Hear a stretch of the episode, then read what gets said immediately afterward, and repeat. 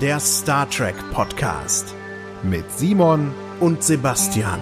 Jede Woche eine neue Episode von 1966 bis ins 24. Jahrhundert. Ihr hört Trek am Dienstag.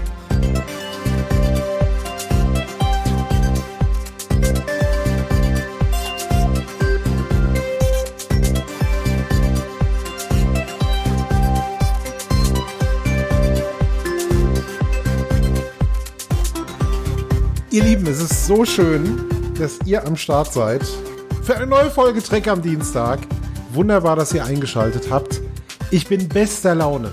Das muss ich hier schon mal vorweg sagen. Ich erzähle gleich, warum ich bester Laune bin. Vorher möchte ich aber meinen Co-Piloten hier zu mir bitten, ins Cockpit, wie Peter Klöppel sagen würde. Sebastian, schön, dass du auch da bist. Hast du auch so gute Laune wie ich? Jetzt, wo du gesagt hast, dass du blendende Laune hast, habe ich auf jeden Fall auch gute Laune. Denn wenn es dir gut geht, Simon, dann geht es auch mir hervorragend. Ach schön. Äh, wir sind gerade auf dem Weg ins Osterwochenende reinzuschlüttern. Und obwohl heute noch Gründonnerstag ist, habe ich heute zwar viel gearbeitet, aber irgendwie so ruhig gearbeitet, weißt du? So gelassen ja, gearbeitet. Und das war schon mal sehr schön. Super, ja. Ich habe überhaupt nicht gelassen gearbeitet. Ich habe richtig viel zu tun gehabt heute. Aber genau deswegen habe ich so gute Laune, weil jetzt ist äh, Feierabend für vier Tage. Das Einzige, was ich vielleicht tun werde, so ein bisschen am Wochenende, sind Dinge für, für Audioaufnahmen. Ja. Das, äh, das kann ich schon mal sagen. Aber das ist dann eher so, sind so eher so ein paar Kleinigkeiten. Und von daher blicke ich jetzt, vor mir sehe ich es schon kommen, auf vier freie Tage. Und das Sebastian macht mir gerade glänzende, wirklich glänzende Laune, muss ich sagen. Also mir geht's richtig gut. Ich stehe immer noch total unter Strom. Merkst du auch, ja, ich laber unfassbar viel heute, lass dich kaum zu Wort kommen. Aber äh, ich bin gerade dabei, ein bisschen runterzufahren. Ich habe mir so ein Bier aufgemacht heute. War ich ja selten im Podcast. Ja. Heute habe ich mir ein Bier aufgemacht. Kann also lustig werden noch. Ja, das mache ich mir aber auch gleich offen. Ich gebe dir noch einen Tipp, wie du äh, was du vielleicht diesen, dieses Wochenende konsumieren könntest, um dich ein bisschen zu freuen und runterzukommen, Simon. Ja. Und unsere Freunde und Kollegen aus Amerika, der, wie ich finde, beste Star Trek Podcast der Welt, die Inglorious Tracksperts, die haben auf einer Convention in den USA einige Panels moderiert und veröffentlichen die jetzt als Podcast-Form. Und bei einem Panel das haben sie so fantastisch moderiert, dass die beiden Gästinnen, die sie da hatten, direkt gesagt haben, wir möchten mit euch heute Abend essen gehen und wir möchten mit euch morgen Abend essen gehen und wir möchten, dass ihr jedes einzelne Panel moderiert, das wir von nun an bis zum Ende unserer Tage geben werden, weil ihr habt das so toll, respektvoll, interessant und lustig gemacht. Und dem kann ich nur zustimmen. Also ich bin da sehr, äh, also das ist so das Ideal, auf das ich hinstrebe. Und die beiden Gästinnen, jetzt kann ich es ja mal sagen, passt auch zur heutigen Folge, die beiden Gästinnen waren Terry Farrell und Nana Visitor. Und diese 75 Minuten Podcast, äh, was ein Panel-Mitschnitt ist, ist fantastisch. Ein Ohrenschmaus für jeden Deep Space Nine Fan. Ganz große Toll. Leistung. Meine Empfehlung für euch und für dich, Simon. Ja, sehr gerne. Wie, wie kann man das hören, Sebastian, wenn man das noch nicht kennt? Wie kommt man da am schnellsten hin? Auch Inglorious Trackspots im Podcatcher eingeben und dann die Folge vom 6. April äh, abonnieren oder aber das Ganze bei, bei Google oder Anchor oder was weiß ich, wo das alles noch ist, äh, auch eingeben. Das, da findet man das auch. Ne? Sehr gut, eine tolle Empfehlung. Natürlich muss man des Englischen mächtig sein. Oder ihr bittet Chat-GPT, euch das zu übersetzen. Das geht bestimmt auch demnächst alles. Hm. Ja, äh, vielen Dank, vielen, oh, hm. vielen, vielen Dank für diesen Tipp. Äh, mein lieber Sebastian, werde ich auf jeden Fall reinhören mal. Ähm, ich mag auch äh, beide unheimlich gern. Also Terry Farrell und Nana Visitor, das kann gar nicht schief gehen. Das nee. ist, muss großes Tennis sein, einfach, wenn die beiden auf der Bühne sind. Ist auch ein gutes Stichwort.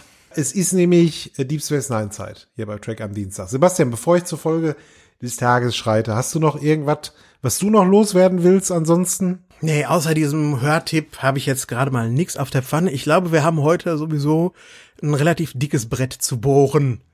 Deswegen starte ich gerne mit dir rein. Es sei denn, du hast noch was, Simon. Nee, auf geht's, auf geht's. Es geht um die Folge vom 27. März 1994, zweite Staffel, Deep Space Nine, Blood Oath. Auf Deutsch. Der Blutschwur. Sat 1 zeigte die Folge am 22. September 1994. Genau so ist es. Eine wörtliche Übersetzung, ne? Mal wieder. Ja. Das haben wir jetzt in der Zeit eigentlich ständig, dass äh, die Zeit der kreativen deutschen Titel sich so dem Ende entgegen neigt. Ja, also ich meine jetzt so wirklich kreativen deutschen Titel, die vielleicht auch mal was ganz anderes sagen. Kennen Sie Tribbles?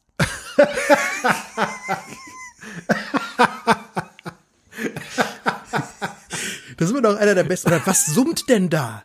Was die, summt denn da? Die deutschen, die deutschen TOS-Titel mit einem Fragezeichen am Ende, die sind einfach die besten, finde ich. Ich liebe aber auch so Sachen wie Miri.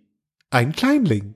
Das finde ich auch, finde ich auch richtig toll. Ne? Also Miri, ein, ein Kleinling. Kleinling. Ja. Damit ihr es wisst. Also.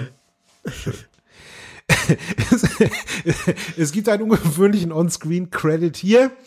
Television Story and Teleplay bei Peter Allen Fields. Kommt mir vor, als hätte ich den Namen heute schon mal gesagt, aber das könnt ihr nicht wissen. Nein, das könnt Warum dieser doppelte äh, Credit?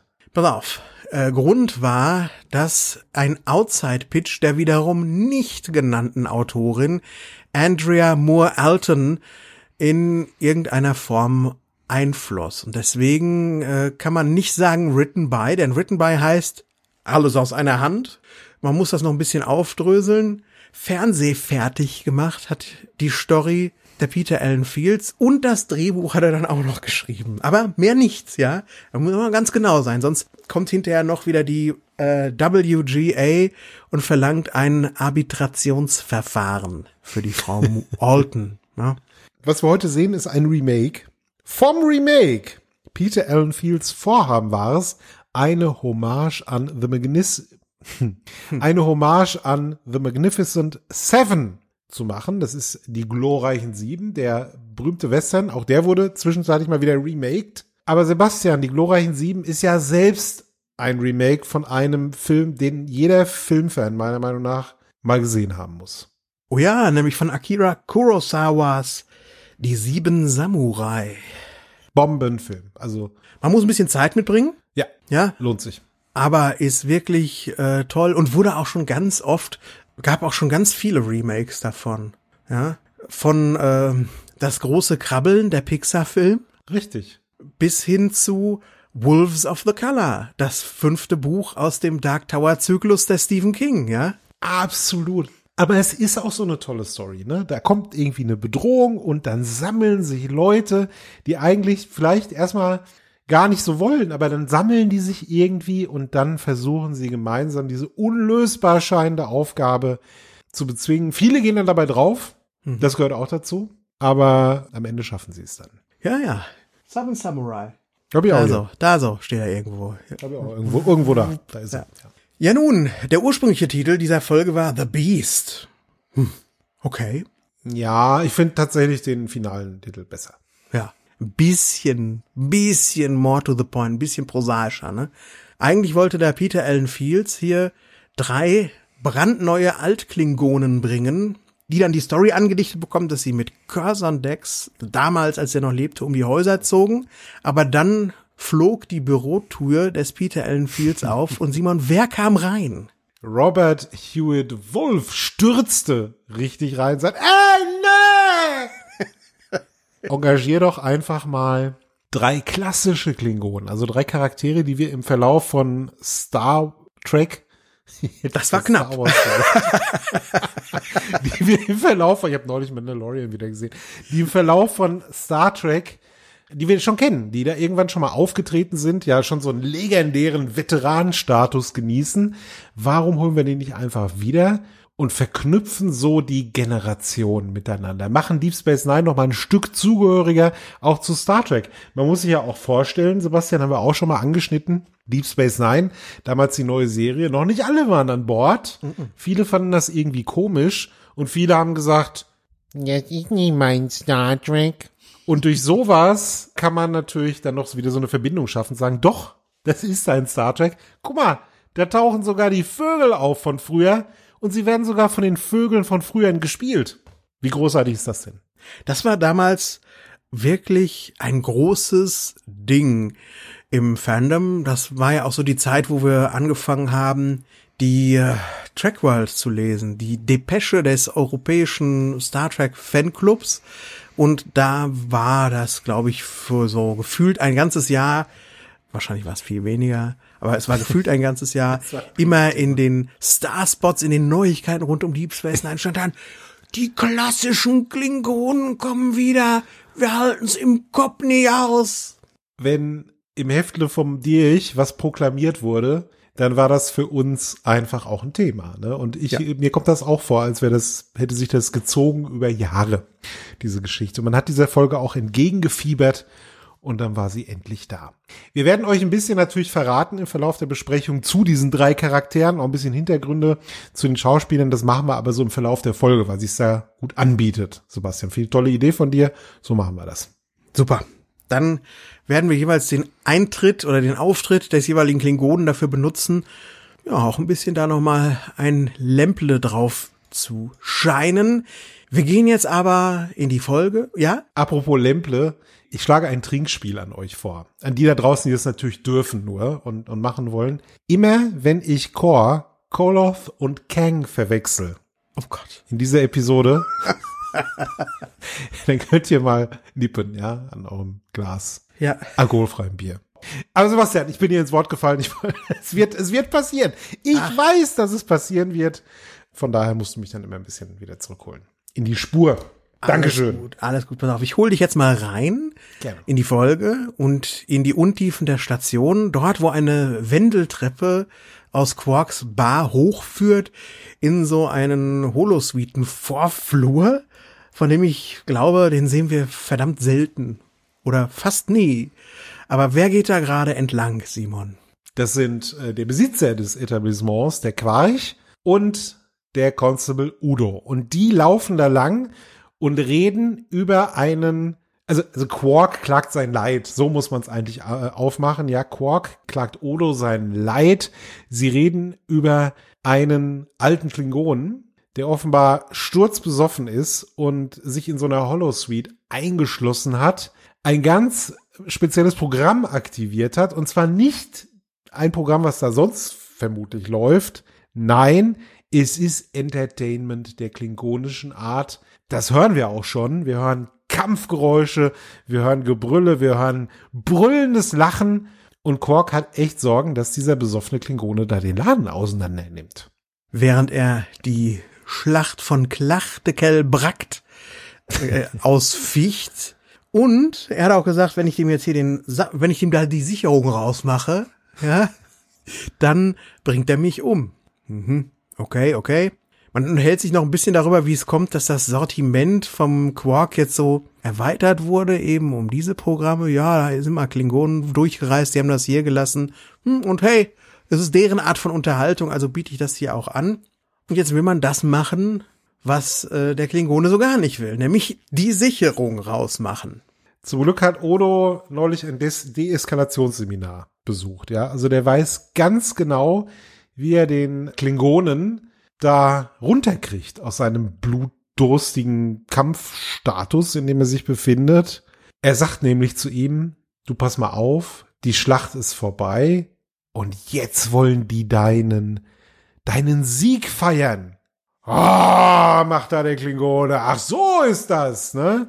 Und Odo macht das ganz geschickt, ne? Der hält diese Fantasie am Laufen, diese Welt, in die sich der Klingone befindet gerade und bietet ihm so einen fiktiven Ausweg aus diesem Kampfgetümmel. Fand ich super gelöst. Ja, ansonsten hätte er nämlich dem Quark, glaube ich, zusammengetreten. So wie der gerade drauf war. Das glaube ich aber auch. Das funktioniert aber auch nur, weil der Chor schon ordentlich druckbetankt ist. denn der hat die Pulle in der Hand, während er die Tür von innen aufzieht, die ja auch deswegen schon lahmgelegt ist, weil der Strom jetzt eben gerade fehlt. Und da kommt gleich der erste schwer oder schnell überhörte Reminiszenz an die Urserie. Im letzten Moment, wo der Chor mit eigener Muskelkraft diese Tür aufstammt, da hört man den Original Türsound aus der Urserie. Dieses, nein, dieses. Ja, Ja, genau. Den haben sie da einfach mal völlig unkommentiert eingebaut. Toll. super ist das, ja. Du hast es schon gesagt, es handelt sich um Core. Wir erfahren das ein bisschen später. Dennoch, es ist Core, wie er leibt und lebt. Und lass uns doch da mal kurz über den Core sprechen. Ich habe es vorhin schon gesagt, äh, man hat es wirklich äh, zustande gebracht, die alten Schauspieler zu holen.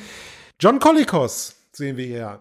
Den Darsteller John Colicos als Core. Es ist sein zweiter Track-Auftritt nach der TOS-Folge Errand of Mercy. Zu Deutsch Kampf um Organia. Hier ist er jetzt mal wieder bei kontemporären Star Trek, zumindest für die damalige Zeit, zu sehen. Und es wird nicht sein letzter Auftritt bleiben. Zwei weitere Deep Space Nine Episoden sollten folgen.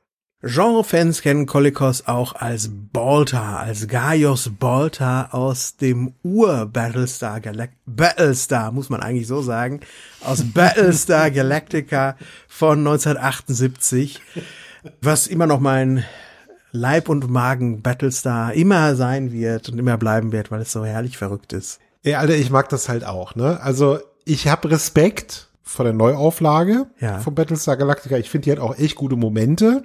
Aber neulich habe ich auch wieder den alten Schmonsens gesehen von damals. Hier den Adama Paar von der Ponderosa als Adama. Und hier Dirk Benedict und wie sie alle heißen. Noah Hathaway aus Die unendliche Geschichte. Ja. Es ist einfach schön. Also es ist schön, sich Battlestar Galactica anzugucken. Und da war Kolikos eben dieser Baltar. Ich finde auch die alte Battlestar kommt irgendwie mythologischer rüber und ein bisschen Star Warsiger rüber und macht mir wirklich Spaß. Ich habe genauso wie du auch Respekt vor dem vor der neuen Serie, vor der Ron Moore Serie, finde aber, dass ihm nach zwei Staffeln da ein bisschen was entglitten ist. Es gab kein Regulatorium mehr in Form eines Richard Keith Berman, der gesagt hat, wir müssen auch hier irgendwie mal Regeln befolgen. Ihm fehlt aber auch auf jeden Fall dort ein Ira Bear, der darauf achtet, dass wenigstens ein bisschen Leichtigkeit und Comedy auch drin ist und nicht so eine komplett bierernste Weltuntergangsstimmung durchgezogen wird von vorne bis hinten. Und ab der dritten Staffel fand ich, war die in so einem Art, in so einer Art kreativen Sturzflug und es macht mir gar nicht mehr, hat mir dann gar nicht mehr so viel Spaß gemacht, das zu gucken. Hat mich auch nicht mehr gecasht so richtig. Den Anfang fand ich super, auch diesen, diesen langen Pilotfilm, den es da gab. Aber irgendwann habe ich dann auch so das Interesse verloren. Komisch, wie das manchmal so ist. Der Core, wir haben vorhin schon gesagt, ja, das ist so eine Western-Story wie die glorreichen Sieben oder auch eine Eastern-Story wie The Seventh Samurai. Aber Core in dieser Episode basiert als einziger Klingone auf keinem Westernhelden. Nein, er basiert auf Falstaff, diesem äh, recurring Character aus den Shakespeare-Stücken. Falstaff ist ein beleibter, lauter, versoffener und sich ständig mit Frauen umgebender Ganove, der mehr herumstümpert, als dass er heldenhaft ist. Shakespeare hat ihn auch schon als Comic Relief benutzt. Und Simon, man kann auch ein bisschen an Harry Mudd, an Harcourt Fenton Mudd denken, wenn man an Falstaff denkt. Nicht nur an Core. Und das passt ja eigentlich nicht zu dem Core, wie wir ihn ursprünglich mal kennengelernt haben in Errand of Mercy als ein sehr stoischer, grimmiger, ernsthafter Charakter. Und Kolikos war auch gar nicht so begeistert. Er sagt nämlich im Interview, ich wollte diesen Charakter zuerst nicht spielen, weil er dem ursprünglichen Core völlig widerspricht. Die Fans lieben das Original und wenn er in DS9 nur so ein Kasper ist, dann möchte ich das ehrlich gesagt nicht. Man konnte Kolikos am Ende aber doch überreden und wie, das erzählen wir am Ende, weil es hängt auch mit dem Ende zusammen.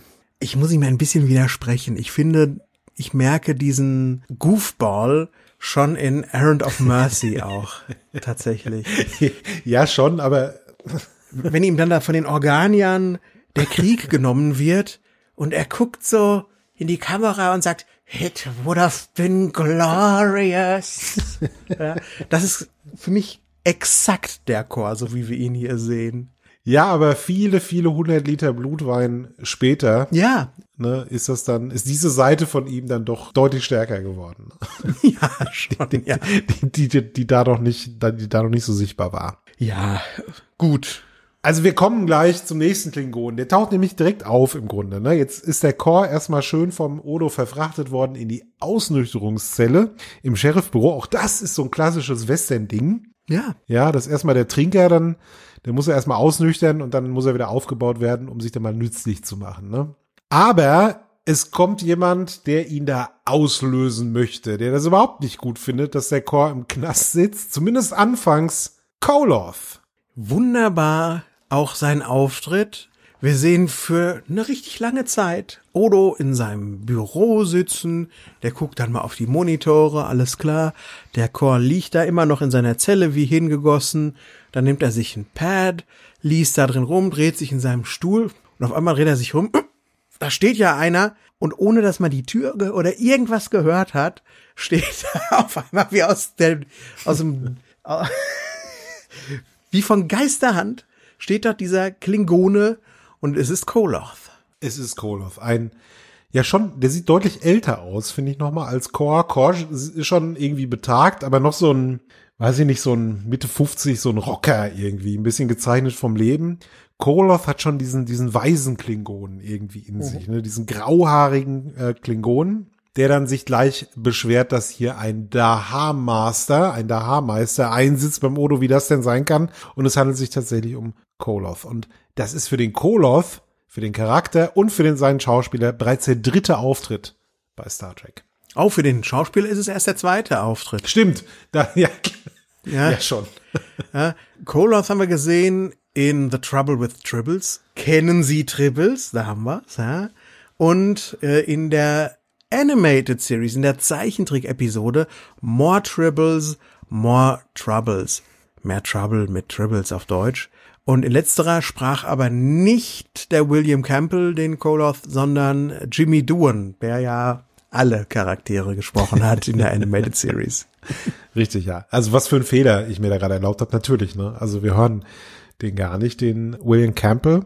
Allerdings ist William Campbell nochmal aufgetreten in Star Trek in einer ganz anderen Rolle. Er spielte ebenfalls ja den Proto-Q, kann man sagen, Trelane in der berühmten Folge The Squire of Gothos, tödliche Spiele auf Gothos. Wir erinnern uns, da ist so dieser Typ in diesem Schloss, der irgendwie Materie verändern kann und unsere Helden komplett in den Wahnsinn treibt und am Ende stellt sich heraus, dass so ein ungezogener Bengel von so einem ja Volk mit übernatürlichen Kräften irgendwie und das ist auch eine Rolle, die du nie wieder vergisst und das liegt an William Campbell, weil der der hat, ein, der hat erstmal ein Gesicht, das man nicht wieder vergisst. Der hat ein Charisma, was man nicht wieder vergisst und ich finde es erstaunlich, wie anders Campbell jetzt Koloth spielt im Vergleich zu Tree Lane. Das sind Welten, ja. aber trotzdem irgendwie der gleiche Typ und du erkennst ihn sofort, ne? Aber ganz toll. Ja, wirklich richtig super. Kann man auch nicht, er spielt den wirklich, also dafür, dass der auch sich schon lange zurückgezogen hatte aus dem Schauspiel, der ist einfach da. Die sind alle drei da, aber er ist, ähm, gerade bei ihm muss ich auch sagen, einfach super. Ja. Ob der auch so gut Spinett spielen kann, Simon, wie der Trelane. ding, ding, ding, ding, ding, ding. So nerviger Charakter. Er möchte das Ding einfach vom Kopf hauen, dieses ganze Spinett, ne? Aber, aber toll, ja. Ja. Ja, das Castingbüro hatte John Colicos und den Michael Ansara, über den wir nachher noch sprechen werden, ziemlich schnell ausfindig gemacht. Mit dem Campbell war es aber schwierig, obwohl es gar nicht schwierig hätte sein müssen, Simon. Der war nämlich die ganze Zeit auf Kreuzfahrt-Conventions unterwegs. Also der hat sich schön, das ist so Harald Schmidt, wie der im Traumschiff mitgespielt hat, hat sich schön die, die Sonne auf dem Bauch scheinen lassen, ist da durch die Gegend geschippert in der Karibik und ja, hat von damals erzählt, ne, vom Set. Also so ein Convention-Mann war das einfach. Und als er das dann gehört hat, ja klar mache ich da mit. das garantiert mir doch weitere 20 Jahre Conventions, Kreuzfahrten hier. Ja, klar. Nur hatte er halt keinen Agenten in Hollywood oder keine Agentin, die man hätte fragen können. Wahrscheinlich haben sie deswegen. Da bist du tot. Ne? Also kein ja. Agent, lebst du nicht mehr. Ne? Ja, bist auch nicht auffindbar. Ganz verrückt, ja. ne? Koloth in dieser Folge basiert auf Brit aus The Magnificent Seven. Das ist der Charakter von James Coburn. James Coburn als ultra cooler, wortkarger Messerexperte, der sich dem Himmelfahrtskommando nur anschließt, weil es eine Herausforderung darstellt. Ne? Also das ist so ein, das ist ein Profi. Ja. Ein Profi, der alles gesehen hat schon, alles erlebt hat und ja, das jetzt nur macht, weil, weil er es irgendwie machen muss. Er muss sich's beweisen, sich selbst beweisen. Wie nah findest du ihn an dem Toss Koloth, Simon? Schon ein bisschen näher als Kor, oder? Ich bin mir. Weil der, der Toss Koloth nicht ein bisschen aggressiver unterwegs? Ich bin halt unsicher, ehrlich gesagt, weil wir von Koloth so wenig sehen in der Tribbles-Folge. Das Einzige, was wir da erfahren, ist, dass er und Kirk schon eine Backstory haben. Die müssen schon mal aneinander geraten sein, weil es da so heißt, ah, sie schon wieder Koloth, sie schon wieder Kirk. Aber er wirkt da so militärisch gut drauf, mit einem leichten Schalk im Nacken, aber nicht ganz so grummelig, wie er jetzt hier ist. Hier ist er ja sehr anti, ne? Er ist brummiger, ne? Ja, er ist, er ist sehr anti. Aber auch das kann ja das Alter mit sich bringen. Ich wollte gerade sagen, ne? Also es ist halt nicht mehr, auch wie du schon sagst, Core hat sich irgendwie verändert, hat einen bestimmten Wesenszug von ihm halt viel stärker jetzt äh, herausgearbeitet äh, aufs Alter und bei Koloff ist es halt in diese Richtung gegangen. Ne? Also finde ich auch okay. Also ich muss auch sagen, ich habe da jetzt nicht immer so den super Vergleich gezogen, ob das jetzt auch so passt. Ich habe mich einfach gefreut, dass hier so historische Legenden auf, auf einmal auftauchen. Das ist wie bei einer Wrestling-Show, wo dann plötzlich irgendwie so ein alter Wrestler oder eine alte Wrestlerin auf die Bühne kommen. Dann denkst du, freu, ja, freue ich mich, dass sie wieder da ist. Sollte da nicht mehr im Ring stehen, aber ist cool, dass er mal zu sehen ist wieder. Na klar, na klar. Ich äh, sehe da auch nur wieder einen Teil unserer Chronistenaufgabe äh, drin, einfach mal zu fragen, Total. wie sind denn die 80 oder 100 Jahre mit diesen, mit diesen Charakteren umgegangen? Wie haben die sich verändert? Mal kurz einen Blick drauf zu werfen. Ja? Es passiert jetzt was Großartiges. Also es geht schon absolut großartig los. Also Koloff beschwert sich erstmal, wie kannst du hier den Chor festhalten? Das ist eine Legende, wie kann man das machen? Ein Darmaster. Und dann gehen sie hinten zur, zur Zelle und da ist halt der Chor noch immer, weißt du, also immer noch voll wie eine Strandhaubitze. Und während der Koloff eigentlich so sein Plädoyer halten will, ja, über Chor, sieht er den an und sagt, das ist ein Dahar-Master. Hörst du das, du Dahar-Master? Guck, was aus dir geworden ist. Das ist ja grauenhaft. Du lebst in Schande. Du säufst zu viel. Behalt ihn! und, und dann geht er wieder. Und äh, das ist einfach, es macht einfach Spaß. Also es ist einfach toll, es ist unterhaltsam und die sind sofort da, diese Nebencharaktere. Also manchmal hast es ja so, dass ein Nebencharakter kommt und dann denkst du erstmal, ich denke hier an den Trill-Kandidaten beispielsweise, ne, hast du erstmal so Probleme, den irgendwie, es ist so ein schwarzes Loch an Charisma haben die ja oft, ne. Hier ist es genau das, hier ist es genau das Gegenteil. Also, der füllt den Raum aus. Das will ich damit sagen. Ja. Alle von denen. Alle. Alle von denen füllen Alle. den Raum aus. Wer von dieser raumgreifenden äh, Klingonik wenig angetan ist, ist Odo, denn der rollt jetzt mit den Augen und ist so, ey, Mann, das ist, kann ja heiter werden. Und mit diesem Augenrollen gehen wir in den Vorspann.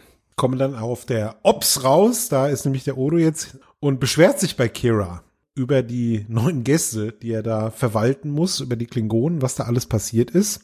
Und Jezia, die eigentlich so ja ihre Arbeit gemacht hat, die wird plötzlich aufmerksam, als sie nämlich den Namen hört. Kor? Kor wurde von einem Freund besucht. War das etwa Kang?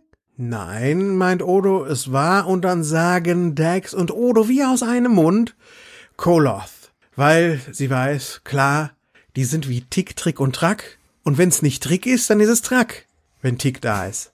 Oder so. Ja. Und dann ist Dax gleich wie elektrisiert, aber wird auch ganz ernst. Oh, oh, oh oh, Odo, wir fahren jetzt da, wir, nein, oh, nein, Odo, ich diskutiere jetzt nicht mit dir. Sie gehen in den Turbolift und fahren runter Richtung Zellentrakt. Wer war eigentlich dein Liebling? Tick, Trick oder Track? Hattest du überhaupt eine Meinung dazu? Fandst du einen am besten von ihnen? Nein, dazu hatte ich keine Meinung. Die haben ja auch, glaube ich, erst jetzt bei dieser 2020er, 19er irgendwas DuckTales-Serie unterschiedliche Persönlichkeiten bekommen. Und die habe ich nicht gesehen. Hm. Und vorher war das wie so ein Charakter mit drei Köpfen. Stimmt, ja. Na, ich, ich mochte Trick irgendwie am liebsten. Der hatte diese rote Mütze. Den mochte ich irgendwie am, das war so mein Buddy. Trick. Trick, wegen der roten Mütze. Trick. Der hatte die rote Mütze. Ich hoffe, er hatte die rote Mütze und jetzt jetzt kein Blödsinn, aber meine Erinnerung war das Trick. Okay. Truck fand ich ein komischer Name und Tick, also was ist das für ein Name? Trick ist wenigstens, das sagt halt was aus. Also das ist ein Trickster. Ja. Trickster D. Ja, ich meine, es gibt ja, das ist auch, so viele Eltern benennen ihre Kinder nach Helden aus der Popkultur, ja. Stell dir mal vor, ge- gehst heute irgendwie über den, über den Spielplatz, da ruft eine Mutter, komm, Track! Truck Göttling. Ja, Weil, Track. Warum nicht? Ach Gott. Ach, Kinder, es ist das schön. Nee, wirklich. Zum Glück ist morgen Feiertag. Pass auf, die Jazia geht jetzt da runter, ne? Die ist wie elektrisiert. Ja. Also irgendwas hat die mit diesen alten Klingonen zu tun. Sie hat auch Kang erwähnt, den wir noch gar nicht gesehen haben. Fans merken natürlich auf. Wir erzählen auch gleich ein bisschen was über Kang, wenn der auftritt. Und sie geht jetzt in den Knast und sagt dem Odo, komm, lass den äh, Korda raus. Denn ich kenne den. Außerdem übernehme ich die Verantwortung für sein Tun. Das heißt ja schon, dass sie ihn gut kennt. Und wenn man dann, ja, keine Ahnung, ein bisschen weiterzählt, kommt man eigentlich schon drauf. Aha, Dex natürlich. Also der Symbiont hat offensichtlich was mit diesen drei Klingonen zu tun. Sie stellt sich auch jetzt dem Chor, dem immer noch restbesoffenen Chor vor und sagt, Chor, ich bin's Dex, kannst du dich an Curzon erinnern? Und er ist, ich finde ihn einfach super, wie er hier jetzt reagiert. Er sagt, Curzon, mein Freund, nee, gibt's ja, gar nicht. Also, sie muss ihn erst einmal, sie muss ihm erst einmal erzählen, dass sie weiß, dass sie weiß, damit er weiß, dass sie wirklich Dex ist, dass ihm irgendwie immer die Rippe wehtut, wenn sein Schiff mit Warp 8 fliegt, was ich geil specific finde, aber ja, gut. Ähm, dann ist es ihm klar, das ist einfach Dex. Es gibt auch keine Frage mehr bei ihm. Ja, überhaupt keine Frage. Nee, also diese Barriere, die die Charaktere erstmal haben, wenn sie dann Dax als Jazia wiedersehen und obwohl sie Curzon kannten, ist völlig weg bei dem. Also ein extrem aufgeklärter, offener Klingone. Dem Alkohol ein bisschen zu sehr zugeneigt, aber du merkst, da ist irgendwo ein gutes Herz. Ne? Also ist einfach ein guter Typ. Er ist aber auch deswegen relativ schnell an Bord, weil es eine attraktive junge Frau ist und denen ist er genauso zugetan wie dem Alkohol. Und das erste, was er sagt, Menschenskinder, du bist ja wirklich Dex. Küss mich! Wie wär's mit einer Umarmung? Ja, okay. Äh, Cursor, mein alter Freund. Ich bin Jazia. Ja, Jazia, mein alter Freund. Er spielt das richtig super. Also es ist, weißt du, letzte Woche habe ich darüber so geunkt, dass ich den Humor, der sich so um einen Reg Barclay rankt, immer so platt und bemüht und auch spießig finde. Und der Humor, den der Chor hier liefert, der ist einfach wie eine frische Nordseebrise für mich. Das funktioniert einfach. Ich glaube, das liegt vielleicht daran, dass es so hier aus den Charakteren herauskommt. Und bei, bei, bei denen, wo es wo so nicht so funktioniert, wird so auf, wird so auf die Charaktere übergestülpt. Das kommt dann nicht so von innen, sondern es kommt dann eher von außen. Ja gut, Barclay hat einen nervösen Tick, deswegen muss er jetzt was Verrücktes so machen. Ne? Aber es ist erstmal nicht nachvollziehbar, während du bei, bei Core das irgendwie nachvollziehbar äh, weil das irgendwie so diesen ganzen, diesen ganzen Wesen ausmacht, wie er sich verhält. Ne? Es ist nicht immer nur so isoliert, diese eine Verhaltensweise, sondern das ergibt so ein stimmiges Gesamtbild einfach. Der hat halt Facetten, dieser Charakter. Und deswegen funktioniert auch der Humor, glaube ich. Ich glaube, man findet ihn einfach glaubwürdiger. Ja, ich finde aber auch, dass es so ein Humor immer mit so einem düsteren Twist irgendwie ist bei Deep Space Nine. Das stimmt auch. Ja. Und äh, einfach auch realistischer rüberkommt. Und du hast nicht das Gefühl, die bauen dem, und das, das stimmt das wieder mit diesem aus dem Charakter herauskommenden. Du hast das Gefühl, die müssen für so einen Witz, dass der Barclay irgendwas macht, dem Barclay, dem müssen sie eine kilometerlange Rampe erstmal bauen dafür, dass da ein Witz draus wird. Ja, genau, das meine ich, ja. ja. Und bei dem Chor ist das einfach da. Es ist einfach lustig, so wie er ist. Ich lache herzlich und aufrichtig darüber. Ja? Total, ja. Jetzt sehen wir aber in so einer Nahaufnahme, nachdem der Chor da rausgeholt wird, wie so ein Puddingküchlein mit so einem klingonischen Messer durchgeschnitten wird, wo ich denke, dieses Küchlein, was wir da sehen, das ist so weich, da brauchst du doch kein Messer für, Simon, um das durchzuschneiden. Das sehe ich ja sofort. was das für Quatsch ist. Klingone benutzt gerne sein Messer. Auch wenn er einen Wackelpudding durchschneidet. Das ist einfach, du hast da kein Dessertmesserchen oder sowas, ja, oder Gäbelchen. Nee, du machst das mit diesem Rambo-Messer, was sie immer am Start haben. Ja. Muss er halt einfach benutzen. Das gehört einfach dazu. Da fühlt man sich klingonisch, Sebastian, wenn man das so macht. Jetzt sitzen Kor und Koloth erstmal da. Wahrscheinlich, weiß ich nicht, trinkt der Kor gerade ein Gegenbier oder irgendwie sowas oder einen Kaffee, hoffe ich und unterhalten sich. Und die unterhalten sich jetzt natürlich auch darüber, dass, ich glaube, Dex ist auch dabei, ne? Äh, sie unterhalten sich erstmal darüber, dass sie eigentlich einen ganz anderen Dex erwartet haben. Ich finde, das hat so einen schönen Verlauf hier. Wir haben erst so eine Stichelei zwischen den beiden alten Säcken. Oh, du mit deinem Messer. Und so. Und dann versucht die Dax den Koloth auch davon zu überzeugen, dass sie eben Curzon ist, indem sie sagt, ich habe dich immer Eismann genannt. ja. Und äh, weil du so hart warst in den Verhandlungen, die Iceman cometh, muss ich jetzt immer dran denken, an dem, aus dem legendären Arnold Schwarzenegger Film, wo auch Batman zufälligerweise mitspielt. Und ich, ich, liebe diesen, diesen blödsinnigen Film. Ich mag den einfach sehr gerne, ja. Und das Interessante ist ja, äh, dass Mr. Freeze gesprochen wurde in der Zeichentrickserie von Michael Ansara. So, und jetzt kommst du. Mind blown. Das ist Dex, das beginnen jetzt auch so zu akzeptieren, sagen aber auch, das kann der Kang ja unmöglich gewusst haben. Das ist ein Fehler. Das ist ein Fehler, dass wir jetzt hier sind. Kang hat das nicht gewusst. Und besagter Kang kommt jetzt auch dazu. Der dritte der Klingonen hier, der legendären Klingonen. Und der kündigt sich an mit den Worten, ich habe den Albino gefunden. Geil. Lass uns über Kang sprechen. Wir sehen Michael Ansara. Das ist der zweite von Kangs drei Star Trek Auftritten. Außerdem wird Ansara noch eine weitere Rolle in Deep Space Nine in der vierten Staffel übernehmen. Zuletzt sahen wir Kang in der dritten Staffel der Urserie in der Episode The Day of the Dove, das Gleichgewicht der Kräfte. Kang in dieser Episode basiert auf dem Chris. Welcher Chris, fragt ihr jetzt? Das ist der Chris aus The Magnificent Seven, die glorreichen Sieben. Das ist der Charakter, der von Yul Brynner gespielt wird.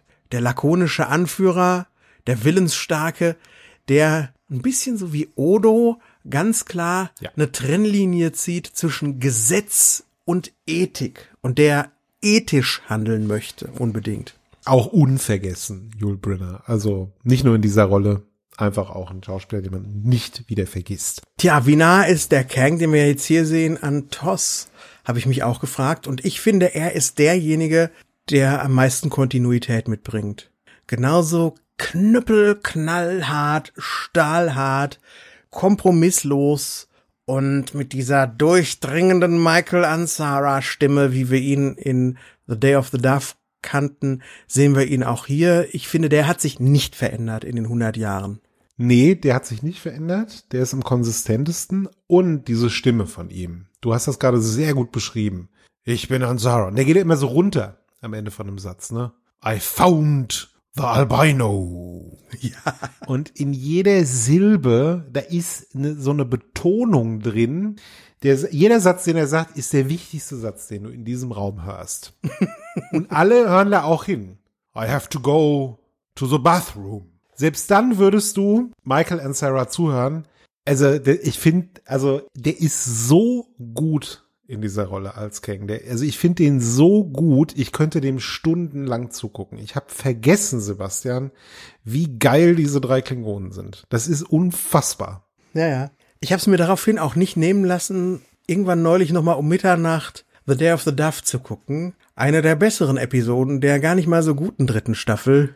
Und ich habe auch Ansara da einfach genossen, ja. Von dem Moment, wo er dann sagt, auch am Ende, Only a fool fights in a burning house. Auch da geht's wieder runter am Ende die Stimme. Bis hin zu der Tatsache, dass der William Shatner mit der Ehegattin des Michael Ansara damals flirtete am Set, nämlich das war Barbara Eden, die Genie aus bezaubernde Genie und das fand der Michael Ansara gar nicht so geil. Und dann gibt's am Ende so eine, so eine Szene, wo die sich alle gegen dieses böse Energiewesen verbrüdern und dann haut der Ansara dem William Shatner auf die Schulter von hinten. Und es ist auch überliefert, dass er bewusst fest zugeschlagen hat, weil es ihm auf den Sack ging, dass Shatner seine Ehegattin angebaggert hat. Und dieser Moment ist in dieser Episode einfach verewigt. Die Wut des Ansara und diese völlige Überraschung des William Shatners, damit sowas von, mit, mit einem solchen Karacho einen abzubekommen. Ja. Und diese Wucht, diese, mm, das ist auch in dem Kang hier drin, in Deep Space Nine. Das finde ich fantastisch es ist eine Wut in ihm drin, ne? Also ja. das ist auch so wie so ein Vulkan, wo du glaubst, der, der fliegt gar in die Luft. Aber ich finde auch, dass da mehr hintersteckt. Also auch so eine gewisse Verletzlichkeit, die dir natürlich, weißt du, mit diesen Lagen so zu übertünchen versucht. Und das sind immer so Momente, und das Michael Dorn macht das auch toll als Worf, wo du mal wirklich dieses Make-up vergisst. Das ist ja eine große, große Barriere, ne, sich diesen Charakteren anzunähern, wenn du denkst, mein Gott, was hat der denn für eine alberne Stirn? Und das ist, fällt hier überhaupt nicht auf. Also du überwindest das, du akzeptierst den Charakter und denkst dir, ja, das ist so ein legendärer alter Klingone, der hat a chip on his shoulder, wie der Amerikaner sagt, ne, der hat noch ein Hühnchen zu rupfen und geh dir mal besser nicht in den Weg. Und das ist natürlich unterhaltsam, solchen Charakteren zuzugucken, ne? Ja. Der Look ist ein gutes Stichwort. Ne? Ja. Das ist ein gutes Stichwort. Du hast gerade schon gesagt, ja, die sind da so viel Make-up verborgen. Ja, waren sie ja damals in den 60er Jahren gar nicht.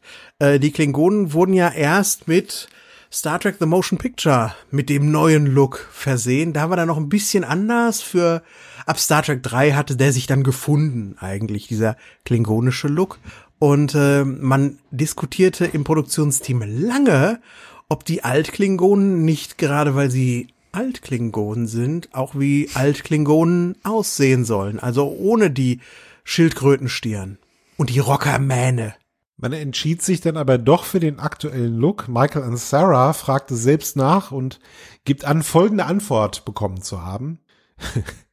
Klingonen werden sehr, sehr alt und das ist eine für sie ganz natürliche Metamorphose. Hat man sich ein bisschen aus dem Arsch gezogen, finde ich. Schon.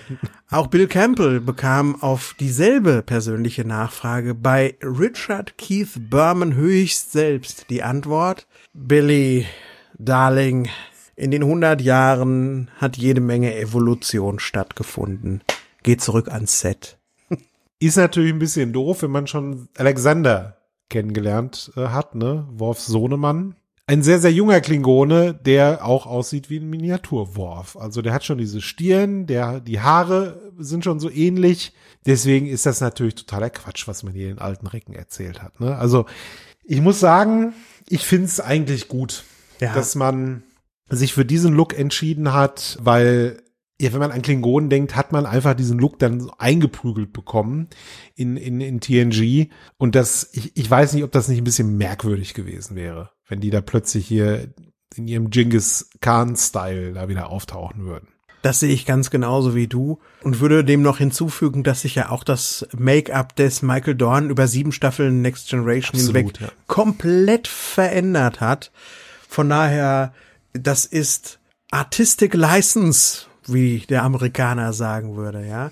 Hm, was ich mich nur frage ist, die sind ja jetzt uralt, die sind ja steinalt, ja. Wir bekommen praktisch gesagt, Klingonen werden so alt wie Vulkanier.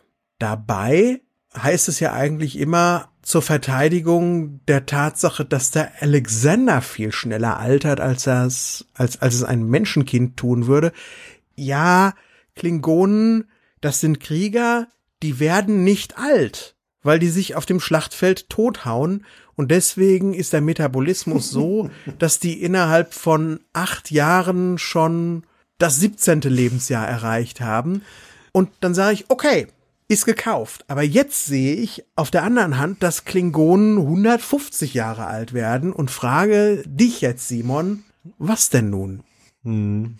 Ja, das ist natürlich ein Widerspruch. Ja. Irgendwie, ne? Das würde ja bedeuten, dass dieser Metabolismus, dass sich das dann irgendwann ändert. So, also dass die Klingonen vielleicht so eine Art Wechseljahre haben, wo sich das dann irgendwie umkehrt.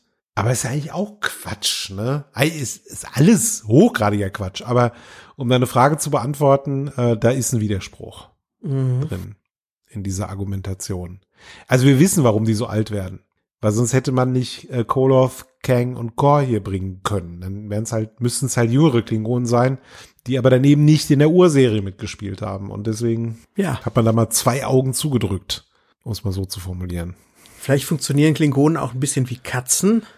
Bei Katzen sagt man, in den ersten drei Lebensjahren oder so werden sie, nee, gar, gar nicht wahr. Geschlechtsreife haben sie ja schon nach einem guten Jahr erreicht. Und das heißt, im ersten Jahr machen die so zwölf Menschenjahre. Dann in den nächsten beiden Jahren machen sie jeweils sechs Menschenjahre und dann immer nur noch drei. Deswegen können manche Katzen auch steinalt werden. Die sind ab acht schon Rentner. Körperlich und geistig sind Katzen ab acht Jahre im Rentenalter angekommen, können aber dann noch 20 werden. Oder manche sogar im Ausnahmefall 25. Und das kann man ja vom Menschen nicht gerade behaupten, dass die, wenn sie in die Rente gehen, dann, dann noch mal dreimal so alt werden können. Nee. Vielleicht ist das bei Klingonen auch so. Vielleicht ist das bei Klingonen auch so, ja. Weiß ich nicht. Wer könnte das wissen? Die Okudas? Vielleicht. Ach, wir haben doch in der letzten Woche oder irgendwann, nee, in der letzten Woche haben wir schon die Biologinnen und Biologen unter unserer äh, Zuhörerschaft aufgerufen, was zu Genesis zu sagen. Sagt uns doch jetzt mal was über die Klingonen und ihren Alterszyklus, ja? Wir sind da ein bisschen überfragt. Sehr gut. Unser wöchentlicher Call to Action, sich an der Diskussion zu beteiligen auf dreckamdienstag.de. Ja. Würde mich mal interessieren, was ihr da für eine Theorie habt oder vielleicht habt ihr in irgendwelchen Büchern was dazu gelesen. Lasst mal hören wie das so ist mit dem Alter der Klingonen. Jetzt aber haben wir die drei zusammen. Wir haben Dax als vierten Teil und wir haben die Information, dass der Kang diesen Albino gefunden hat. Wer auch immer das ist. Man zieht sich jetzt zurück in Dax Quartier und hält erstmal, ja, tatsächlich Kriegsrat. Aber wir haben jetzt ja dieses Problem, da sitzt nicht Curzon Dax, den sie eigentlich erwartet haben, sondern Jazia Dax. Jazia zieht erstmal was Hochprozentiges, lässt die allen raus in vier Gläser, aber der Einzige, der sich was nimmt, ist Chor. Die anderen so, nein, danke. Und er, oh ja. Fand ich auch sehr schön. Und wir erfahren jetzt, dass der Kang der widerwilligste von den dreien ist. Da wo der Chor sofort gesagt hat, yo, ist er, ich kenne dich nicht, ich habe nichts mit dir zu tun gehabt, das war alles mit Curzon und jetzt kommst du hier an und überhaupt nichts. Und Dax hingegen beteuert, ich bin Patenonkel oder jetzt durch die aktuelle Situation vielleicht auch Patentante deines Sohns. Und sie ist auch dieselbe Dax, die damals diesen Blutschwur gemacht hat. Also da sind wir jetzt beim Thema der Episode. Es gibt einen Blutschwur zwischen diesen vier Personen und Curzon hat den ganz offensichtlich gemacht, Sebastian. Und jetzt kommt eben dieser Albino ins Spiel.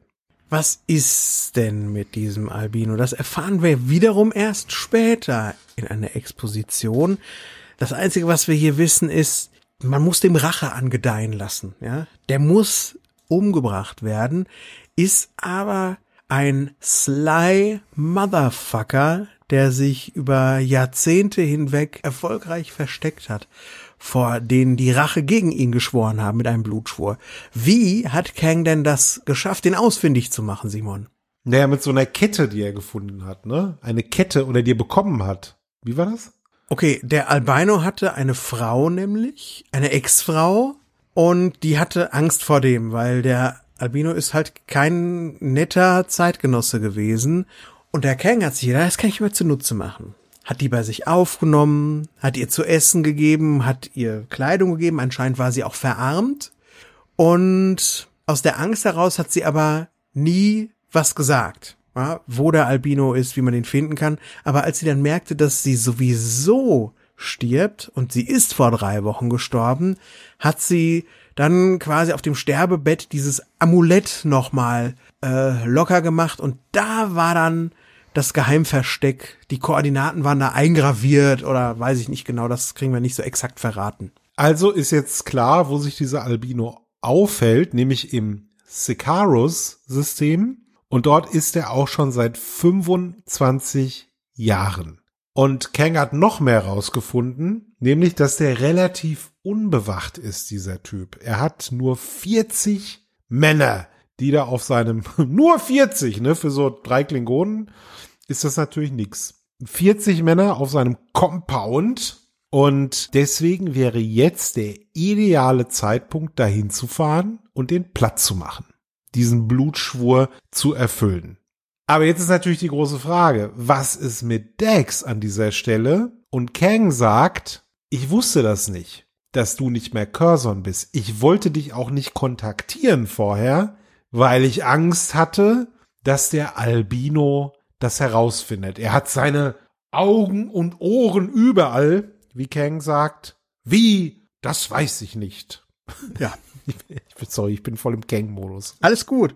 Der Kang hat also gedacht, und da ist ihm, glaube ich, mal irgendwas auf den Kopf gefallen zwischendurch. Der Kang hat gedacht, dass äh, der 180-jährige Curzon Dex sich als Lieutenant Junior Grade nachdem er ein, eine riesige Diplomatenkarriere hinter sich hatte, sich jetzt als Lieutenant Junior Grade, als Wissenschaftsoffizier auf dieser abgeranzten Weltraumstation da betätigt. Dass da irgendwas anderes passiert sein muss und dass sich da mal der, der Wirtskörper gewechselt haben könnte, gerade bei so einem Drill.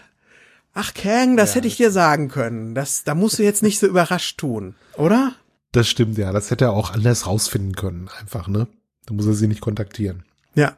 Das ist aber so eine dieser steilen Thesen, die nie hinterfragt wird. Die Folge will natürlich, dass die alle denken, eine junge Frau. Und jetzt? Ja, und deswegen gehen wir da mal geflissentlich drüber weg.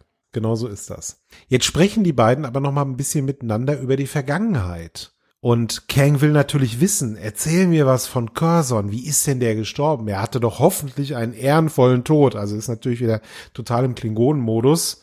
Und Jadzia antwortet darauf einfach faktisch, er starb in einem Krankenhaus. Oh, das tut mir leid. Das, das tut, tut, mir leid. leid das ein, ein guter Mann, ne? Und es schmerzt Kang auch, dass er ihn nie wiedersehen kann.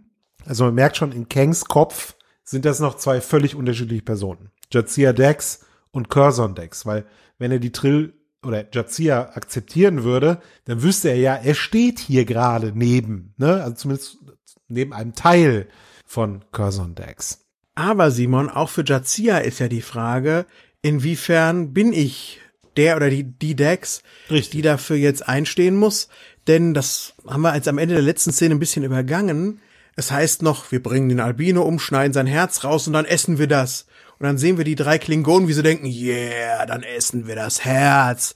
Und Dex sitzt daneben und denkt sich, hm, das ist aber, ob ich das so will, hm. Weiß ich nicht, ne? Ja. Klar, sie ist ja auch diese Starfleet-Offizierin. Das ist ja auch ein Thema, um das es später noch gehen wird in dieser Folge. Mhm. Wir erfahren aber auch, dass äh, das was ganz Besonderes ist, äh, dass der Kang den Curzon so sehr mochte und so sehr geschätzt hat, dass er ihn ja sogar zum Godfather seines Sohnes gemacht hat. Ne? Und Jazia erzählt ihm auch noch mal, wie berührt Curzon Dex von dieser Ehre einfach war.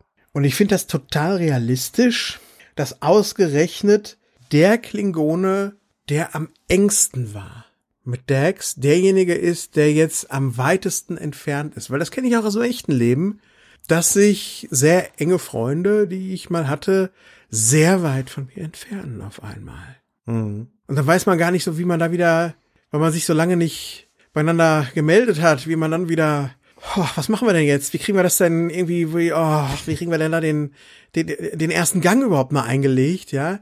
Am besten, dass der Simon sagt, lass mal einen Star Trek Podcast machen, ja? Genau das wollte ich jetzt auch sagen. Ja, das hast du schön, schön gesagt. Das ist aber diese Entfernung, Sebastian, ist in manchen Fällen vielleicht schon, aber in, in anderen Fällen ist das, glaube ich, gar nicht nichts Böses oder sonst irgendwie nee. was, sondern es ergibt sich einfach so. Ne? Also die, wenn Wege halt in völlig andere Richtungen verlaufen, einmal lokal, also wo du dich dann aufhältst, aber dann vielleicht auch in ganz anderen, sage ich mal, Berufswelten oder Hobbys oder sonst irgendwie was oder Communities, würde man Milieus, wenn du so willst. Ja. Wenn du einfach in anderen Sachen unterwegs bist oder eine Familie vielleicht gründest, Kinder bekommst, dann ändert sich das halt. Und manche Freundschaften, die sind dann halt einfach nicht mehr so eng und gehen auseinander, ohne dass das jemand will. Keine Frage. Das passiert dann halt einfach, ne? Keine Frage. Ich will damit auch nur sagen, ich finde das sehr einfühlsam beobachtet von Deep Space Nine. Finde ich auch, ja. Wir erfahren auch noch so ein bisschen darüber, wie der Kang so die Klingonen sieht heutzutage. Er ist ein sehr konservativer Klingon. der weiß zwar, dass der Frieden wichtig ist und deswegen bewundert er Curzon auch. Curzon, Dax, sagt er, öffnete die Tür zum Frieden. Also der war ganz entscheidend in dieser ganzen Klingonen-Verhandlung, die wir ja dann in Star Trek 6 vollzogen wurde. Ne? Also Spock war offensichtlich jemand, der da sehr wichtig war, aber auch Curzon Dex. Ja. Und äh, deswegen mag der, der Ansara, jetzt was gesagt, der, der Kang, den Curzon sehr gerne. Ja, aber er ist auch jetzt so, dass er sagt, du hast mit Curzon nichts mehr zu tun, du schuldest uns nichts. Durch den Tod von Curzon ist zumindest er aus dem Blutschwur-Quartett ausgeschieden. Das ist jetzt nur noch ein Terzett. Ich entlasse dich daraus. Und ich finde diese ganze Szene von dem Rick Kobe total super gefilmt. Auch später auf Ops kommen noch ein paar Szenen, die von der Belichtung her und von dem Blocking her total super gefilmt sind. Aber das finde ich fantastisch. In diese Unterhaltung, da sehen wir, wie Kang und Jadzia über die obere Etage der Promenade gehen. Und wir sehen die ganz lange nicht, weil im Vordergrund Dinge sind, Flaggen, ja, die unscharf im Vordergrund sind oder so so Streben oder so Säulen, die im Vordergrund sind. Und dann ab und zu tauchen die Charaktere mal dazwischen auf und wir sehen sie kurz und am Ende der Szene sind wir aber in so ganz krassen Close-ups und beim Kang auch in so einem seitlichen Close-up, wo wir diese dieses Klingonenprofil in seiner ganzen Pracht bewundern dürfen. Mhm. Und da geht mein Filme beobachtendes Herz auf, wenn ich das sehe. Es ist halt so ein Palaver von eben solchen Western-Helden. Ja. Ne? Also die sind so wirklich, die stehen so in, im, im Zentrum einfach diese, diese Unterhaltung dieser großen Charaktere, dieser ja fast schon übermenschlich großen Charaktere. Und das wird halt komplett inszeniert hier. Also das hat schon ein, ein Kino-Feeling, finde ich auch. So Cinemascope-Feeling, wenn du so willst, ne? Obwohl wir es ja leider, weil es eben Deep Space Nine ist, noch in 4 zu 3 SD sehen müssen. Ne? Aber ich stelle mir gerade so vor, diese Szenen mit den Klingonen und auch später dann die Szenen mit den Klingonen in schönem, gereinigtem, mit neuen HD-Effekten versehenen 16 zu 9, das wäre großartig. Na, 16 zu 9 nicht. Äh, nicht 16 zu 9, aber in schönem Grad. Vom mir aus 16 zu 9. Nein! Wir haben es doch. Willst du das Bildformat beschneiden? Also ich habe, was ich gesehen habe bei, bei der Doku von What We Left Behind, fand ich fantastisch auf 16 zu 9. Ich fand's fand, sah fantastisch aus. Das war aber reingezoomt. Oder teilweise an den Seiten geöffnet. Aber das kannst du nicht, das kannst du nicht mehr machen, weil da steht oft Kram von der Filmcrew. Nein, Purist, jemand 4 zu 3, bitte. Die, die, digital alles rausschneiden. Ich will das, die Folge will ich in 16 zu 9 sehen. So. Echt? Nee, ich finde das, also diese Grundsatzdiskussion, ich jetzt mal eben mich aufflustern. Äh, das führt ja auch dazu, weil die Charaktere, die stehen ja oft einfach, weil es für den Fernseher gemacht wurde, sehr eng beieinander in so einem 4 zu 3 Bild, damit die alle schön in der Mitte drin zu sehen sind. Und wenn du das dann zur Seite öffnest, dann denkst du, warum kuscheln die? Warum kuscheln die? Sie haben doch Platz überall nach in alle Richtungen und das wirkt für mich so äh, nein. Dann sonst ist alles oh, oh, normal drehen. Nenn mich ja, ach normal drehen. Nenn mich einen OAR, einen Original Aspect Ratio Konservativen einfach an der Stelle. Ja, das gebe ich völlig zu. Aber der OAR ist für mich König. So. Okay, ich will DS9 trotzdem in 16 zu 9 sehen. ja. Sebastian guckt mich an, als welchen Außerirdischer. Ja. Ich will diese, diese Folge hätte ich gern als 16 zu 9. Okay, können wir uns darauf einigen? Nein. Okay, gut, weiter geht's. Und schneidet gern dem Koloth seinen halben Kopf weg. Nein, um Gottes Willen, Simon, ich komme dir gleich da hin. Obwohl, das wäre gut, dann, dann könnten wir morgen zusammen feiern. Richtig. Das könnten wir. Ja. Also es hat alles ein Für und Wider. es hat alles ein Für und Wider. Okay, diese Unterhaltung endet und ja, Kang sagt, der Gedanke zählt zwar, aber wir nehmen dich nicht mit. Du bist entbunden. Aber Dex lässt das jetzt ja nicht los. Und das lässt sie auch nicht los, als sie wieder auf der Ops sitzt, ihrem Job nachgeht. Und Kira ist da zugange, klärt da irgendwie was und aus heiterem Himmel stellt Jazia plötzlich die Frage an Kira. Warst du schon mal in einem türkischen Bad? Ja. Die Magst du gern Gladiatorenfilme? Hast du schon mal einen erwachsenen Mann nackend gesehen? Ja, genau. Ja, würde Kira sagen. Vedek Barail zum Beispiel. Den Dirty Diakon, ja. Den Dirty Diakon. Nee, sie fragt was viel krasseres. Sie fragt nämlich, wie fühlt es sich an, ein Menschen, also hast du schon mal einen Menschen umgebracht und wie fühlt sich das an? Und das ist so eine Frage, Sebastian, die, die erwartet man ja nicht, wenn man zur Arbeit geht morgens. Ja, vielleicht ist die Wahrscheinlichkeit bei Kira ein bisschen höher als bei dir oder mir, dass man diese Frage ja, mal gestellt bekommt, ja. Aber ja, das ist richtig. Waren die alle gesichtslos für dich, die Kardassianer, die du da umgebracht hast? Lass, hör auf, darüber zu sprechen. Das fasst mich unangenehm an, sagt Kira. Ja? Und warum fragst du sowas? Willst du jemanden umbringen?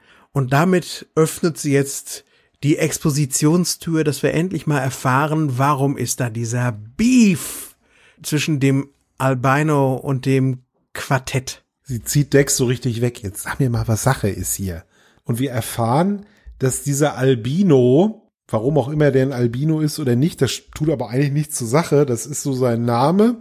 Ja, so ein Pirat ist das. So ein Verbrecher, so ein Anführer von einem Syndikat vielleicht oder so ein Mafiosi, sonst irgendwie was. Und der hat immer Angriffe ausgeführt auf klingonische und Föderationskolonien. Und irgendwann haben sich eben Kang, Kor und Koloth zusammengeschlossen, um gegen den vorzugehen. Ja, um den aus dem Verkehr zu ziehen. Und das ist denen auch gelungen. Also die haben diesen Verbrecherring zerschlagen. Der Albino selbst konnte aber fliehen und hat sich fürchterlich gerecht. Er hat nämlich irgendwann mal versprochen, dass er die Erstgeborenen dieser drei Klingonen umbringen wird. Und das hat er auch getan. Er hat nämlich diese drei äh, Klingonen Kinder von Kang, Koloth und Kor mit einem genetischen Virus infiziert und die sind gestorben. Diese Kinder sind gestorben. Und damit auch der Patensohn von Curzon Dax. Der auch noch Dax hieß. Also Kang hat ihn eben Dax zu Ehren Dax genannt. Und dann, oder vielmehr deswegen, hat er sich natürlich extrem verbunden gefühlt zu dem Kang und zu den anderen Klingonen und dann haben die zu dritt diesen Blutschwur geschworen, wenn wir irgendwann mal die Gelegenheit haben, uns zu rechnen, äh, zu rächen an dem Albino für diese Gräueltaten, die er da an unseren eigenen Kindern ausgeübt hat, dann werden wir das machen. Dann werden wir uns zusammenschließen und werden den Typen ja, sein Herz essen. Halt. Wie Klingonen das so machen. Und jetzt spricht Kira natürlich eine Trillregel an und die sagt, ja, ihr wechselt aber ihr Symbionten Ihr wechselt alle paar Jahrzehnte den Wirtskörper. Und damit ist es doch, geht doch immer einher, dass ihr ein neues Leben anfangt und die Verpflichtungen des alten Lebens aufgibt. Und zu euren Regeln gehört doch dann eigentlich auch, dass du nicht mehr Teil dieses Blutschwurs bist, oder? Ja, sagt Dex, das stimmt zwar, aber ich kann mich jetzt noch daran erinnern, wie wir den Jungen damals zu Grabe getragen haben. Ich fühle diesen Schmerz immer noch, als mein Patenkind da gestorben ist. Und deswegen denkt sie, dass sie es nicht, noch nicht mal Kang schuldet oder den anderen Klingonen da mitzumachen, sondern ihrem alter Ego, Curzon. Der ist ja genauso Teil von ihr wie der Symbiont Dax und sie schuldet es sich dann in, in der Summe sich selbst oder einem wichtigen Teil von ihr. Und damit ist es jetzt schon eine interessantere Trill-Episode als der Trill-Kandidat Playing God vor ein paar Wochen. Hm. Ja, das äh, würde ich aber meinen. Kira setzt auch noch oben drauf. Tja, du willst wissen, wie das ist, wenn du jemanden umbringst? Dann verlierst du jedes Mal ein Stückchen deiner selbst, wenn du das tust. Eine krasse Unterhaltung, ne? Ja. Eine krasse Unterhaltung zwischen zwei Star Trek Charakteren, zwischen zwei Charakteren unserem Maincast, die sich oft über Tachyon-Partikel unterhalten. Ne? Also jetzt haben wir auf einmal diese Ebene hier erreicht. Und ich glaube, deswegen will ich diese Folge auch in 16 zu 19. Ja, okay. Weil das ist hier echt eine große, große Rache-Story, ja. die wir hier haben. Das ist echt wirklich alles erhöht. In der Tat. Und besteht auch mal wirklich mit Bravour den Bechteltest. Total. Das muss man mal sagen. Nicht nur so ein bisschen so mit Augen zudrücken und Hühneraugen auch noch, sondern einfach nur von vorne bis hinten. Super. Und es ist ein schlauer Weg, diese Expositionsbombe zu erzählen. Ja. Weil diese Unterhaltung zwischen den beiden Figuren, die ja befreundet sind, das haben wir schon gesehen, Dex und Jazia mögen sich, verbringen Freizeit miteinander und ihre Frage ist berechtigt. Die kommt vielleicht vom Timing ein bisschen unglücklich da mitten auf der Arbeit, aber man kann das nachvollziehen und das finde ich super. Wir gehen nach Quarks und da trifft die Dex den Core nochmal. Und der ist natürlich schon wieder, ne, der, der macht, was ein Chor so tut, der ist gut drauf, ja, der zwiebelt sich ein hinter die Binde und er selbst findet sehr wohl, dass Dex mitkommen sollte. Klar, komm doch vorbei. Ja, das ist doch super. Er sagt, the splendor of fighting and killing, a bloodbath in the cause of vengeance. Who wouldn't want to come? Das kann man doch nur geil finden, ja? Ach, es ist aber auch schön, wie sich die Dex darauf einlässt, wie der Chor ist. Weil der kommt ja an und hat zwei Dabo-Mädchen im Arm und sagt, ich habe keine Hand frei zum Saufen. Und sie so, pass auf, ich halt dir den Humpen, flupp, ja, kriegt er von ihr dann äh, da äh, das Bierchen eingeflößt oder den Blutwein oder was das ist. Also wir merken hier, das ist die erste Folge, wo wir diese Klingonenheit von der Dex Ja. und dieses, das ist ja noch so ein Teil von ihrer fröhlicheren Seite mal so erleben dürfen. Definitiv, ne? Also es verleiht auch, es baut auch den Charakter von Dax nochmal deutlich auf, diese Folge, finde ich. Also das sind so diese Momente, wo Dax wirklich langsam zu dem äh, Charakter wird, den ich halt so sehr mag. Mhm. Auch. Also hat halt ihre Anlaufschwierigkeiten gehabt, aber das ist schon cool. Einfach, ne? So, Ja. so viele Facetten, wie die einfach hat. Das Ding ist jetzt aber, was Core ja auch nicht so wirklich machen will, ist die anderen zu überzeugen, dass Dex mitkommt. Er sagt nämlich, ja, ich finde zwar, wäre zwar toll, wenn du dabei wärst, aber ich kann das nicht entscheiden. Ich bin ein alter Sack. Du siehst das ja, er wird dann auch plötzlich so selbstkritisch, ne?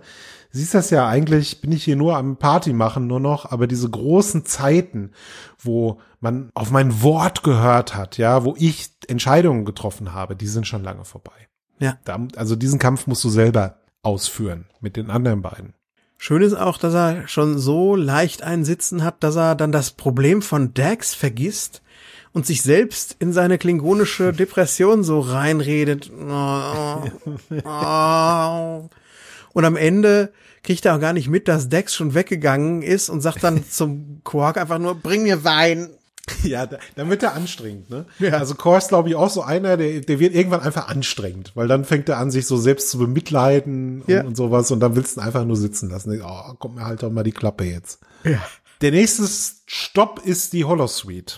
Und da ist jetzt gerade Training angesagt, ne? Der Koloth, der kämpft jetzt mit dem Battloth. Also der macht halt so diese Worfbewegungen, die wir so kennen, ja, diese Übungen, dieses Schattenboxen mit einem Battloth. Und da sieht man auch, ja, der macht das schon irgendwie, aber er ist auch in die Jahre gekommen. Also du siehst, das zwickt so ein bisschen und der benutzt Muskeln, die er schon lange nicht mehr benutzt hat. Es sieht halt nicht so, nicht so aus wie Worf. Also würde sagen, hm, der ist nicht ganz so fit. Also der sollte das vielleicht nicht machen. Der sollte nicht irgendwo hingehen auf einen Planeten und gegen 40 Leute kämpfen. Nee, und auch eigentlich nicht gegen Tetsuya, die ja ganz gut drauf ist und die sich vielleicht ja jetzt ein bisschen verstellt oder ein bisschen schwächer macht, als sie eigentlich ist. Das wird nicht so richtig klar in der Szene.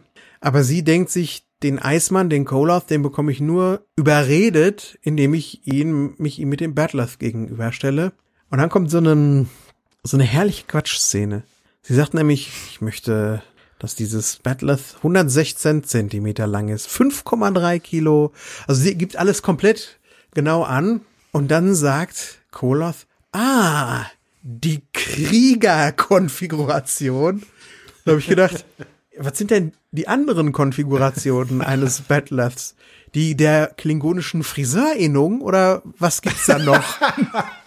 In der Core beispielsweise hat den Drunken Master richtig gut raus, weißt du? Das ist so.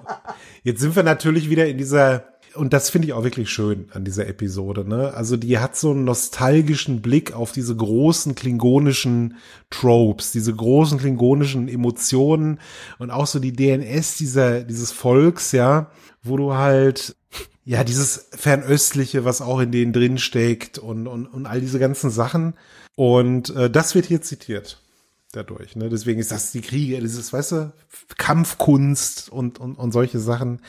Und ich weiß nicht, ob, weil es schon so spät spät war, als ich die Folge gesehen habe oder sonst irgendwie was oder ich emotional vielleicht ein bisschen fertig war oder sowas oder mich hat das halt voll gepackt. Also ich war voll, ich habe das halt so gefühlt, dieser alte Klingone, ja, der es nochmal wissen will, aber auch nicht so richtig kann und dann von dieser jungen Frau, erstmal erinnert werden muss daran, an was er überhaupt ist und was er kann. Also, dass er aktiviert wird, dass er anfängt an sich selber zu glauben.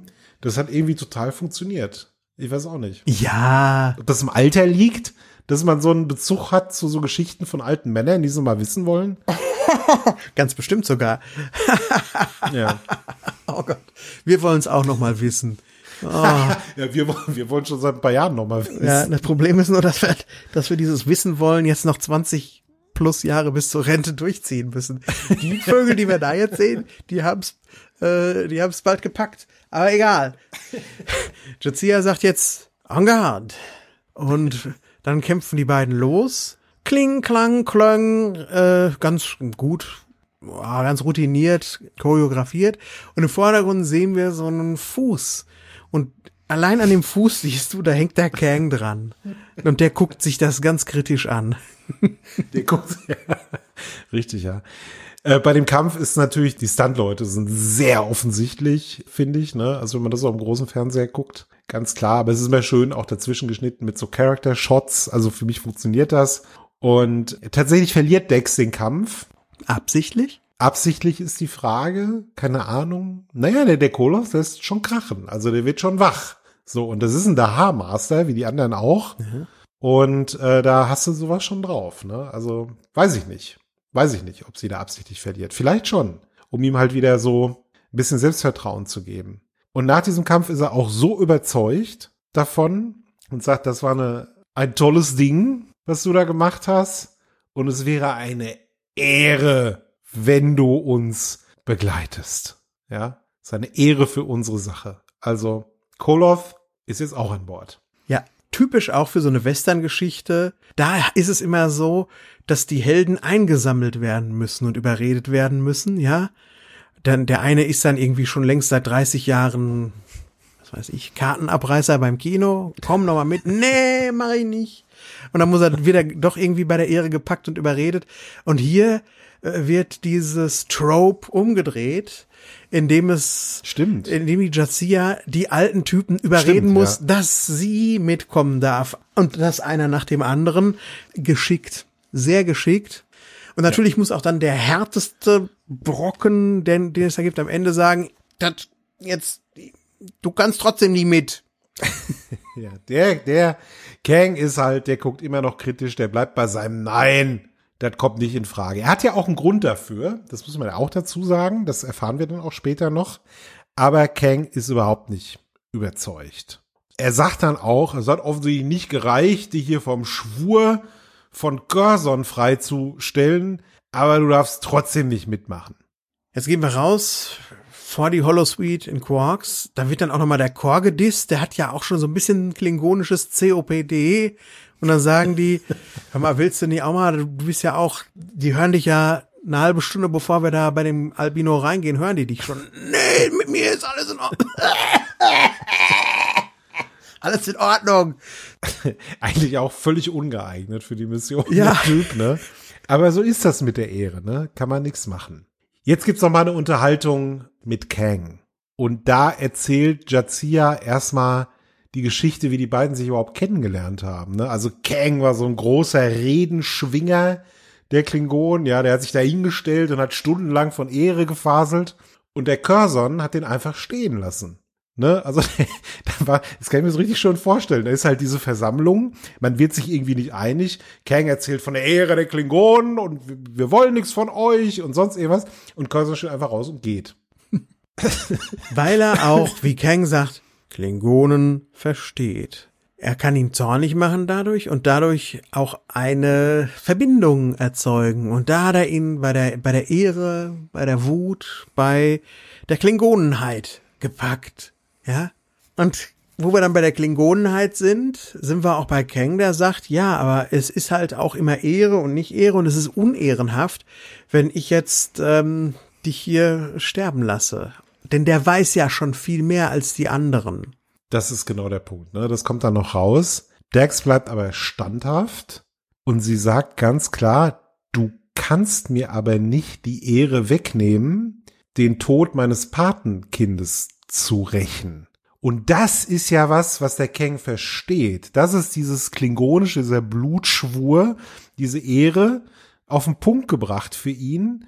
Er würde sie zwar in den Tod schicken, aber sich paradoxerweise unehrenhaft verhalten, weil er ihre Ehre, sie um ihre Ehre beraubt. Und sie piekst ihn auch damit wieder so und sagt, die Ehre, deine Ehre ist ja auch, hm, war auch mal besser, ne? Jetzt will mich schon wieder so ein Dex wütend machen. So wie damals, der Cursor. Geht in ihm vor. Du drückst immer noch dieselben Knöpfe. Und damit ist man sich handelseinig. Komm mit! Komm mit! Und sei verdammt! Ja, Denn wie gesagt, er weiß schon mehr. Er weiß schon mehr, ne? Das ist halt einfach eine tolle Szene, finde ich, ne? Ja. Auch wie er das, also wir haben am Anfang gesagt, ich hätte ihn fast umgebracht an diesem Tag, ja. Weißt du, so klingonisch, nostalgisch. Und dann am Ende halt dieses, du willst mich wohl wütend machen, es funktioniert, du kommst mit. ja. Toll. Also ich äh, bin sehr überrascht, wie an Bord ich bin ja. bei dieser Episode. Es ist unglaublich. Okay, dann steht ja der Mission niemand mehr im Wege. Aber halt, einer steht dieser Mission noch im Wege.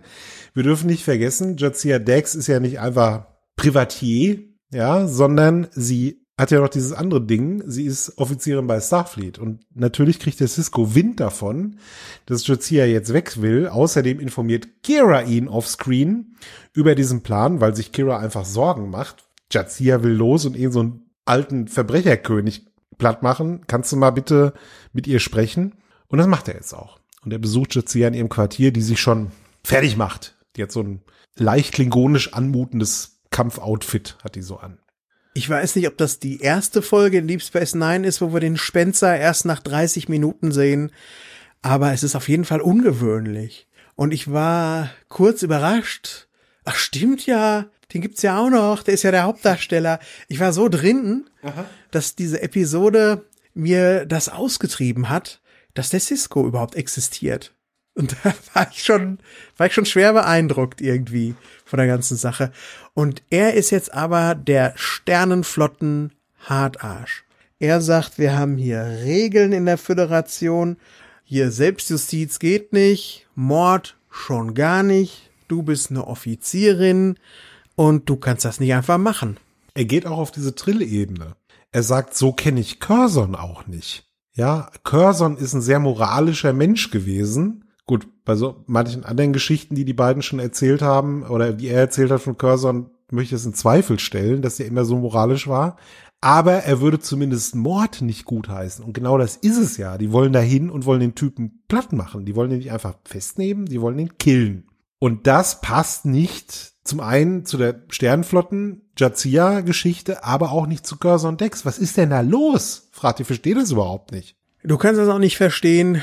Das ist äh, so ein Klingonending einfach. Und das ist deren Gesetz. Und sie sagt auch, in diesem Fall ist das auch das, was ich tief in meinem Herzen spüre. Und jetzt kommt so ein Moment, den haben wir noch von keinem Hauptdarsteller in Star Trek gesehen, von dem eingefordert wurde von einem seiner Crewmitglieder. Ich muss hier aber mal einer anderen Kultur, deren Gepflogenheiten folgen, sei es meine, sei es die der, wo ich einen Blutschwur abgegeben habe. Er sagt, kannst du nicht machen. Das kannst du nicht machen und du spielst hier durchaus mit deinem Job.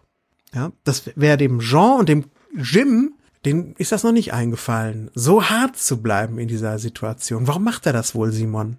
Weil er sich wirklich Sorgen macht um Jazia. Zum einen natürlich um ihr Leib und Leben, mhm. zum anderen aber auch, was das mit ihr machen wird weil es ist eben ja nicht nur Curzon Dex, es ist auch Jazia, die junge Frau Jazia, die eben noch nie jemanden umgebracht hat, wissentlich vor allen Dingen sogar, und, und er macht sich da, glaube ich, einfach freundschaftliche Sorgen.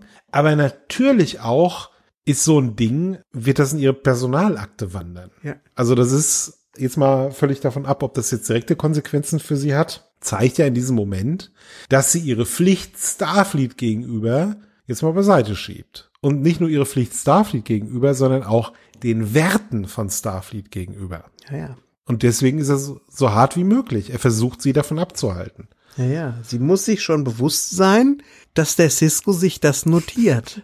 ja, nicht nur der Cisco. Ja. Also, es ist, ich weiß gar nicht, ob das jemals wieder angesprochen wird. Ich glaube nicht. Wird das nochmal angesprochen? Nö. Konkret, was es mit Jazia macht, nicht. Ne? Nein. Das ist eigentlich sehr schade, ne? Aber das hätte man ja erzählen können. Hätte man. Dass es wirklich eine Konsequenz für sie hat. Ne? Das ist so wahrscheinlich auch das, Negative an der Folge, dass daraus nichts mehr gemacht wird. Ja. Aber sie sagt auch, tja, dann ist das so und wir gucken, hinterher musst du dann entscheiden, wie das gemacht wird. Tschüss, schönen Nachmittag noch. Und jetzt sehen wir etwas sehr Ungewohntes. Wir sehen einfach mal so einen klingonischen Bird of Prey in einem Establishing Shot durchs All cruisen, wo ich einfach denke, äh, ach so, ja klar. Krass, ne? Was ist das denn hier? Ja, muss ja, klar. Muss ja, ne? Der hat nur eine sehr, sehr kleine Crew. Es handelt sich halt um Kankor Koloth und eben Dex, die jetzt unterwegs sind. Die Mission ist begonnen und jetzt muss man natürlich einen Kriegsrat halten. Also wie gehen wir die Sache überhaupt an? Man versammelt sich da um diesen Strategietisch, den es ja auf den klingonischen Bird of Praise immer so gibt und überlegt, wie man da jetzt vorgeht. Und Kang schlägt erstmal vor, ja, wir marschieren nach vorne rein, ne? So Bud Spencer-mäßig. Ja. Dampfer mal kluck, so einmal durch die, äh, du- durch den Boden durchhauen, ne? Dann landet er Genau, unten auf, genau der, so. auf der kleinen Veranda da. Ja, so super Idee. Nee, so wird's vielleicht nicht funktionieren. Aber wir können auch nicht da reingehen, sagt auch Kang, und den so meucheln wie so Feiglinge, dass wir dann in sein Schlafgemach reingehen und ihm ein zweites Grinsen von Ohr zu Ohr schneiden. Geht auch nicht. Wir müssen ihn schon in einem ehrenvollen Fight bezwingen, ja? Naja, man überlegt noch so ein bisschen. Es gibt, also man, man schaut sich das an, da ist irgendwie so ein Kraftwerk, so eine Hauptenergiequelle. Ne? Es gibt, wie gesagt, diese 40 Waffen, äh, Wachen, die da sind, die da irgendwie rumstehen. Und Dax empfiehlt ja die Nenioren-Strategie, heißt das, glaube ich. Ne? Ja. Und das wäre eben die, dass man sich so anschleicht. Und da sagst du, das geht nicht, das machen wir nicht. Wir wollen einen glorreichen Tod. Es ist ein guter Tag zum Sterben. Und da sieht man an Jazia, dass sie damit sich kämpft, ne? Also, weil Jazia will nicht sterben. Ja. Da ist sie, so weit ist sie eben nicht wie die Klingonen, für die das ein super Ding ist, irgendwie draufzugehen im Kampf. Aber trotzdem sagt sie dann auch, um eben ja, weiter ihrem Blutschwur gerecht zu werden und dieser klingonischen Ehre, um die es ja hier geht, okay, es ist ein guter Tag zum Sterben. Aber dennoch arbeitet es jetzt in ihr und sie überlegt, sag mal, der Kang, der ist schon extrem auf dieses Sterben fixiert. Sag mal, als Core und Koloff sich, sich getrollt haben, bisher musste uns bei dem Trinkspiel noch keiner was saufen, Simon. Du hast dich eben noch nicht vertan. Äh, als die dann weg sind, sagte zu Kang, warum bist du eigentlich lebensmüde? Was du hier planst, dieser Frontalangriff, das kann's doch nicht sein. Warum bist du lebensmüde? Erklär mal. Ja, und jetzt lässt Kang die Bombe platzen, ne? Der war nämlich schon da. Der ist, als er diese Information bekommen hat, wo sich der Albino aufhält, ist er dahin geflogen, um das zu überprüfen, ob das überhaupt stimmt. Und hat mit dem Albino gesprochen. Er hat ihn kontaktiert und der Albino hat einen Vorschlag gehabt. Der sagt nämlich gesagt, pass auf, wir beenden das ein und für alle Mal in einer letzten glorreichen Schlacht. Ich habe keinen Bock mehr wegzulaufen, ihr habt keinen Bock mehr mich zu jagen und ich werde jetzt 40 meiner besten Männer hier stationieren auf dem Planeten. Ihr kommt vorbei und dann beenden wir die Sache. Aber auch dadurch, dass ihr sterbt, ne? Also, an denen kommt ihr nicht vorbei. Aber immerhin, ihr seid ja Klingonen und ihr findet das ja auch ein bisschen geil, dann gegen so eine Übermacht draufzugehen. Ja, die Schlacht von Klachtekel brackt, nur dann eben im Sekaris-Sektor. Macht das doch mal. Und dann hat Kang eingewilligt, ohne die anderen davon zu informieren, was da im Busch ist. Gar nicht so ehrenvoll, hä, Simon? Gar nicht so ehrenvoll. Er argumentiert so, das ist die letzte Chance für uns drei alte Säcke, so einen ehrenvollen Tod zu sterben. Ne? Also, wie gesagt, Koloth in die Jahre gekommen, Kor so ein alter Säufer. Kang denkt, boah, früher war irgendwie alles besser. Ja, hier können wir noch mal so richtig Klingonen sein, wie früher. Ne? Das ist die letzte Chance. Und deswegen müssen wir das machen. Und weil du jetzt hier im Alter von 27 Jahren auf einmal da reingeplatzt bist, äh, also das wollte ich jetzt auch nicht verantworten, dass du jetzt stirbst. Ja. Deswegen habe ich hier so hart gemauert gegen dich. Ja, Sie stört diesen schönen Plan, den sich der Kang da zurechtgelegt hat, damit irgendwelche klingonischen Kinder von ihm singen. Wie die drei alten Narren da in so einen aussichtslosen Kampf gezogen sind. Und da flippt Jazia so ein bisschen aus und sagt, wisst ihr was, ihr scheiß Klingonen? nee, sagt sie nicht. Wisst ihr was, ihr Klingonen? Ihr behandelt den Tod wie einen Liebhaber. Toll. Aber das, was? Toll, finde ich, dass Toll. sie das sagt. ja, Ja. toll. Das kann es aber nicht sein. Und jetzt kommt nochmal wieder die Jazia-Komponente rein. Wie gut das geschrieben ist, Simon.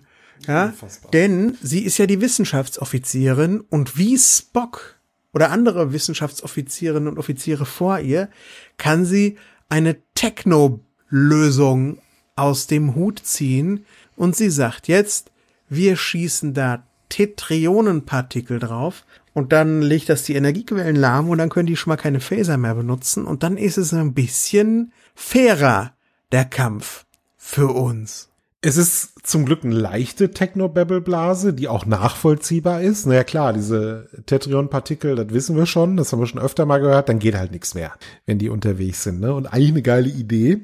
Und da wird der Kang auf einmal wach und denkt, aber das ist ja gar nicht mal so eine gute Idee. Und er denkt an ein Szenario. Es ist, eine, hör mal, das ist eine ganz schön gute Idee. Hör mal, das ist eine ganz schön gute Idee. Und er denkt an ein Szenario, das er überhaupt nicht auf dem Schirm hatte, ja. Wir könnten das ja gewinnen. Weil wenn wir dagegen so 40 unbewaffnete Nulpen reinlaufen, die machen wir platt. Das können wir noch mit unseren Battlefs. Vielleicht ist es ein guter Tag, um zu leben. Jetzt komme ich einmal ganz kurz niggelig an, ja? Ja. Wir sind ja nicht so die großen Technobabble-Fans, aber ich habe doch genug aufgepasst, um zu wissen, dass die Tetrionen eigentlich immer was anderes sind. Äh, dass die, glaube ich, mehr was mit Zeitreise und sowas zu tun haben oder mit äh, Tarnvorrichtungen, ist auch egal. Was mich ein bisschen enttäuscht hat einfach ist, es geht ja hier darum, den Planeten in irgendwas einzuhüllen, was die Energiefelder lahmlegt. Warum hat man nicht gesagt, wir hatten neulich die Folge mit der Alixus Paradise und die hat ihren Planeten in ein duonetisches Feld eingehüllt. Warum stärkt man nicht den inneren Story-Zusammenhalt in der Ja. zweiten Staffel, indem man auch hier ein duonetisches Feld nimmt und nicht Tetrionen? Ich hätte das richtig gut gefunden und ich habe mir wirklich Ja. beim Gucken der Folge aufgeschrieben, nochmal schnell nachgucken, was die Alixus gemacht hat und miteinander abgleichen, bitte. Ja, Ja, stimmt. Das wäre noch so ein i-Tüpfelchen gewesen. Stimme ich dir zu. naja, aber ein sehr kleiner. Niggeli nur, ne? aber Sehr, sehr klar. Aber es wäre schön gewesen. Es wäre schön gewesen. Es ist eine- ist eine vertane Chance. Ja. Ne? Peter Allen Fields hat da wahrscheinlich nicht dran gedacht. Und die, die Redaktion, die den Text nochmal durchgegangen ist oder so, haben sie wahrscheinlich auch nicht. Aber es, da hätte man aufmerken sollen, ne? Pass mal auf, wir hatten doch neulich die Geschichte, können wir das nicht. Wäre kein Problem gewesen. Ja. Jetzt aber ist es, geht's los. Man beamt da runter und stellt auch schon fest, ja, der Herr Albino, der hat's auch nicht so mit der Ehre. Denn Jazia stellt fest, es gibt dort Minen. Das sind nicht nur die 40 Soldaten, sondern der hat auch das vermint, das Gelände. Sprich, wenn es nach dem Albino gehen würde, dann würden die Klingonen gar nicht erstmal rankommen. Die würden schon vorher in die Luft fliegen. Und da sagen sie, ah, ja, das sieht ihm ähnlich. Das, das, so, das ist, das sieht ihm ähnlich. Mhm. Dann gucken wir erstmal, ob wir da anders rein können, um, ob es da einen anderen Eingang gibt. Und Koloth, super lustig, sagt, ich frage jemanden. Flup, flup, flup, flup, flup, marschiert in den Dschungel. Ja. Schön auch, wir sind wirklich on Location. Aha. Ich weiß nicht, ob wir in einem echten Dschungel sind, aber wir sind auf jeden Fall irgendwo draußen in so einem kleinen Waldstückchen am Önneking. Und auch die Außenaufnahmen an der Feste des Albino, die sind auch on Location gedreht worden. Und das sieht man ja, ja, nicht alle Tage. Eine teure Folge. Teure Folge, ne? Wollen wir kurz über dieses Set vielleicht sprechen, über diese Außenaufnahmen? Ja, komm. Wo sie dann, ähm, da ist ja dieses Gebäude auch, wo der Albino drin ist und so ein paar Nebengebäude. Und diese Außenszenen wurden gedreht beim Millard House, wird auch als Laminatura bezeichnet. Das ist eines der legendären Häuser, die der Architekt Frank Lloyd Wright designte. Ja, sehr, sehr markant. Auch mit so Löwenstatuen und so Aztekenmustern überall.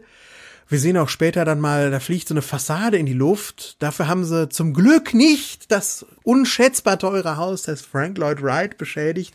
Dafür haben Ja. sie einen, ein Modellchen auf dem Paramount Parkplatz gebaut.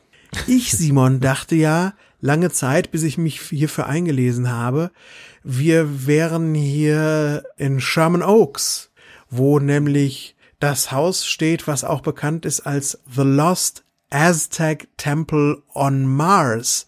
Das sieht nämlich ziemlich genau so aus. Und darin hat ein legendärer Star Trek Recke bis zu seinem Tode gewohnt in diesem Lost Aztec Temple, nämlich Harlan Ellison nannte dieses Aztekenhaus sein eigen. Es sieht ihm aber nur sehr ähnlich. Es ist das leider nicht. Ich hätte es gefeiert, aber. Und ich wäre so gerne mal bei Harlan Ellison zu Hause gewesen und hätte mir mal eine Roomtour angeguckt bei dem, was da alles drin ist. Hätte ich wahnsinnig gern gesehen. Das Ding verkommt gerade so ein bisschen, ne? Schade. Und der Babylon 5 Chef und Harlan Ellison Freund Jan Michael Straczynski versucht da ein Museum draus zu machen. Und wenn er das schafft, dann fliege ich mit dir dahin, Simon. Ja, machen dann wir gucken wir an. wa? Ja. Zu Harlan. Ja, machen einen Podcast dann von da. Ja. Super Idee. Also, Ja. jetzt geht es weiter. Man möchte nämlich Gewinnen. Man möchte gewinnen, ne? Und jetzt teilt man sich, jetzt, du, du hast es gerade richtig gesagt, ne? Der Koloth geht zu diesem Typen und man sieht in dieser Szene, wie der Koloth den mit dem Messerchen so antapst, ne? Der dann so, Hö? Und in der nächsten Szene sieht man Koloth da stehen, der sagt, ich habe gerade eine sehr, eine sehr freundliche Wache getroffen. Die hat mir ein bisschen was verraten. Der Albino ist zu Hause und ähm, wir können ja irgendwie reingehen. Nehmen halt nicht den Haupteingang mit der Mine drunter, ne? Und jetzt fängt mich die Episode an der einen oder anderen Stelle so ein bisschen an zu enttäuschen. Diese Wachen, die wir da sehen, Simon, da ist denen halt das Budget für coole Masken ausgegangen. Das heißt, es sind alles ganz offenkundig irgendwelche Menschen, auch irgendwelche Menschen, Dubdis, die sie dann wie so Motorradcops verkleidet haben. Und das finde Ja, ich da- hab ich scheiße auch irgendwie. Das gefällt mir gar nicht, ehrlich gesagt. Das passt auch nicht da rein irgendwie. Die wirken wie totale Fremdkörper in dieser Umgebung. Das hätten so Barbaren sein müssen und eben Mhm. keine Motorradcops. Es sind vor allen Dingen die 40 besten Kämpfer, die der Albino auftreiben konnte. Ne, Jetzt kann man sich das natürlich so zurechtlegen. Also die Zeiten des Albino sind lange vorbei und der trifft halt nur, ja, der hat so eine Motorradbande hat er irgendwie engagiert. Stormtrooper auch. Ja, irgendwie sowas, ne? Und die sind ja, also die, die, die drei Klingonen verspeisen ja zum Frühstück. Also es gibt ja kaum Probleme irgendwie. Erst später dann, wenn es zu viele werden. Und ja, das hätte man cooler machen müssen. Man hätte diesen Kampf tatsächlich cooler machen müssen. ne? Die Folge ist so cool bis jetzt. Und ich verwende das Wort wirklich ganz bewusst. Die ist cool. Die Typen sind cool. Die Mission ist cool. Es ist so Heavy Metal, diese Episode, ne? Wie so eine Heavy Metal Story irgendwie. Ja, Valhalla und alles. Valhalla, genau, dieser ganze Kram und sowas und ich bin da voll drin und finde das halt super lustig und, und find, auch diese Ehre, das ist ja, es wird ja auch alles ein bisschen mit so einem, weißt du, Augenzwinkern wird das auch so gesehen und dann hätte das auch cool sein müssen, aber es ist nicht so cool. Das stimmt, stimme ich dir zu. Da ist denen das Geld ausgegangen halt einfach. Ne?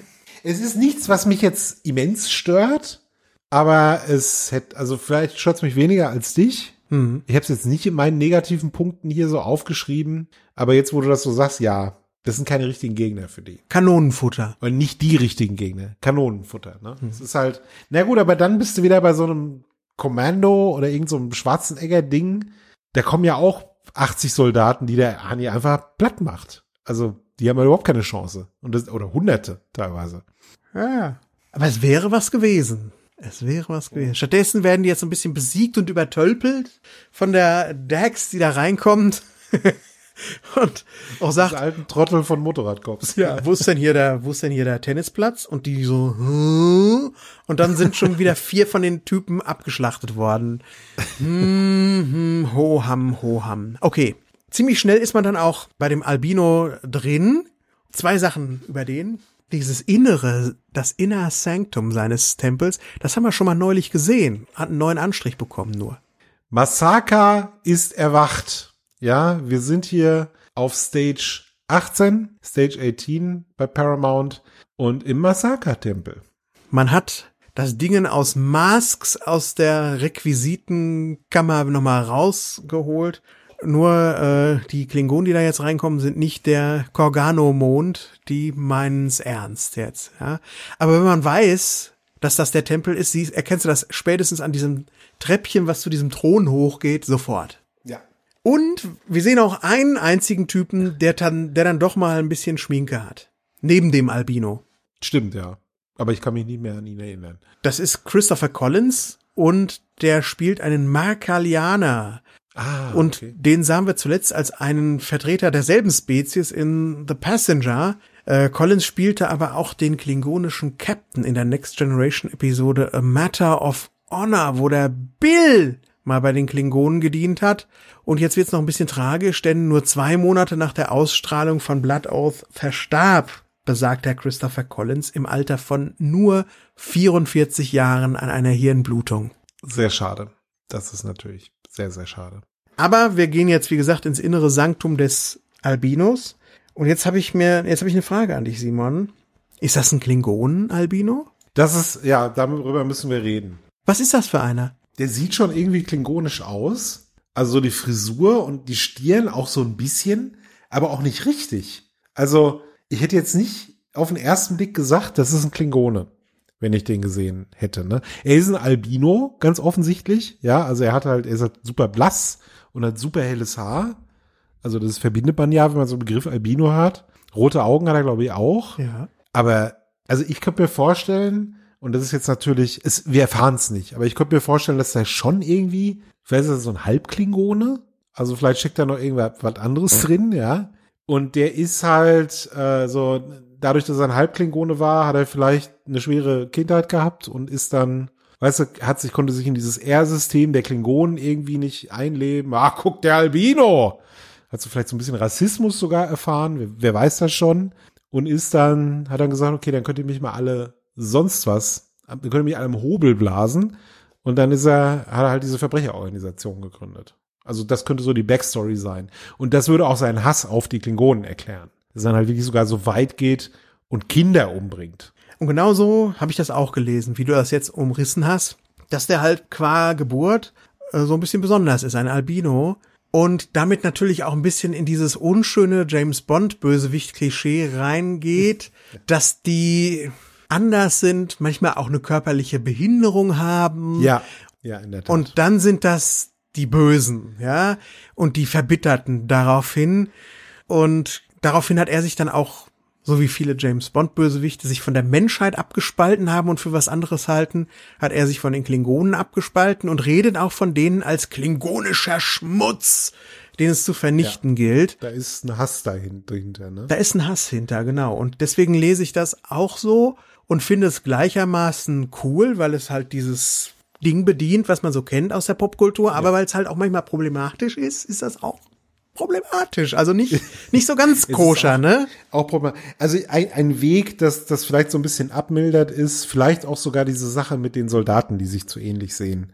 Wenn du jetzt wirklich das Ganze als Hommage an Magnificent Seven, was es ja ist, ne, nimmst und äh, wenn du dann auch so überlegst, diese Endkämpfe, wo dann, weiß ich nicht, die sehen ja auch alle gleich aus und kommen dann da an und so, ne? Und wenn du dann halt gleichzeitig sagst, okay, wir brauchen da so ein so ein klassischen Bösewicht, den man vielleicht heute nicht mehr so erzählen würde. Das wäre so zu eindimensional.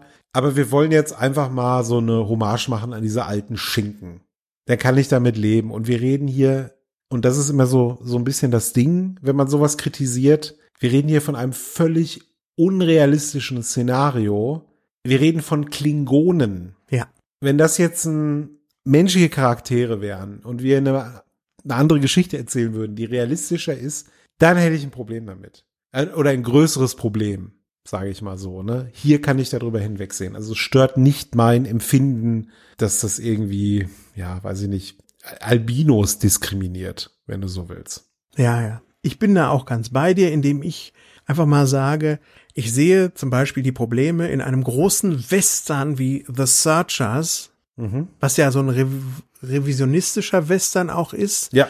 der auch das Genre untermauert, aber trotzdem in seiner kulturellen Darstellung problematisch ist. Aber wenn man sich davon so ein bisschen loslöst von diesem kritischen Blick, ist es im Kern eine fantastische Geschichte. Und diesen Sprung zu machen, bin zumindest ich bei Popkultur bereit, solange ich mich nicht davon verabschiede, dass ich auch als normaler Mensch im normalen Leben das immer noch voneinander trennen kann, was ich dort sehe. Richtig. Ja? Das, ist, das hast du gut auf den Punkt gebracht, genau. Und deswegen ist das auch vier okay für mich. So. Und es auch akzeptiere, wenn Leute das für problematisch halten und sagen, nee, dann will ich das nicht gucken. Völlig in Ordnung. Ja, ja, Völlig in Ordnung. ja, ja, ja. So. Ja, aber jetzt, wie, wie, wie nimmt das seinen Lauf, Simon, da in dieser Kammer des äh, Albino? Ja, also der, jetzt gibt's im Grunde diese, diesen großen Endkampf und wir sehen viele Action-Szenen, wo die Klingonen und Dex dann kämpfen da in dieser Halle und äh, Kang nähert sich dem Albino immer mehr. Aber auch der Albino hat ein bisschen geübt, ja, also der ist noch fit für sein Alter und schafft es, den Kang zu verwunden. Ja. Der Koloth wird auch verwundet, liegt ziemlich fertig in der Ecke. Also es sieht nicht so gut aus erstmal. Nee, nee, sieht nicht gut aus. Wir bekommen auch im Laufe dieses Kampfes nochmal die Unterschiede zwischen den Klingonen und dem Albino gezeigt, was auch immer der Albino ist. Die kämpfen ehrenvoll. Und das erste, was er macht, ist, er nimmt sich seinen Christopher Collins Handlanger als nicht menschliches, sondern als außerirdisches Schutzschild. ja, und den Kang, den sticht er auch so hinterrücks ab, als er gerade nicht hinguckt.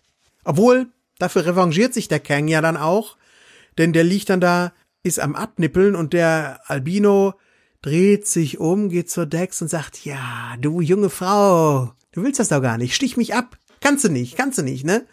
Und das nutzt dann wiederum hinterrücks der Kang, um dann den Albino zu meucheln, der dann auch mit größtmöglichem dramatischen Effekt diese Treppenstufen runterpurzelt.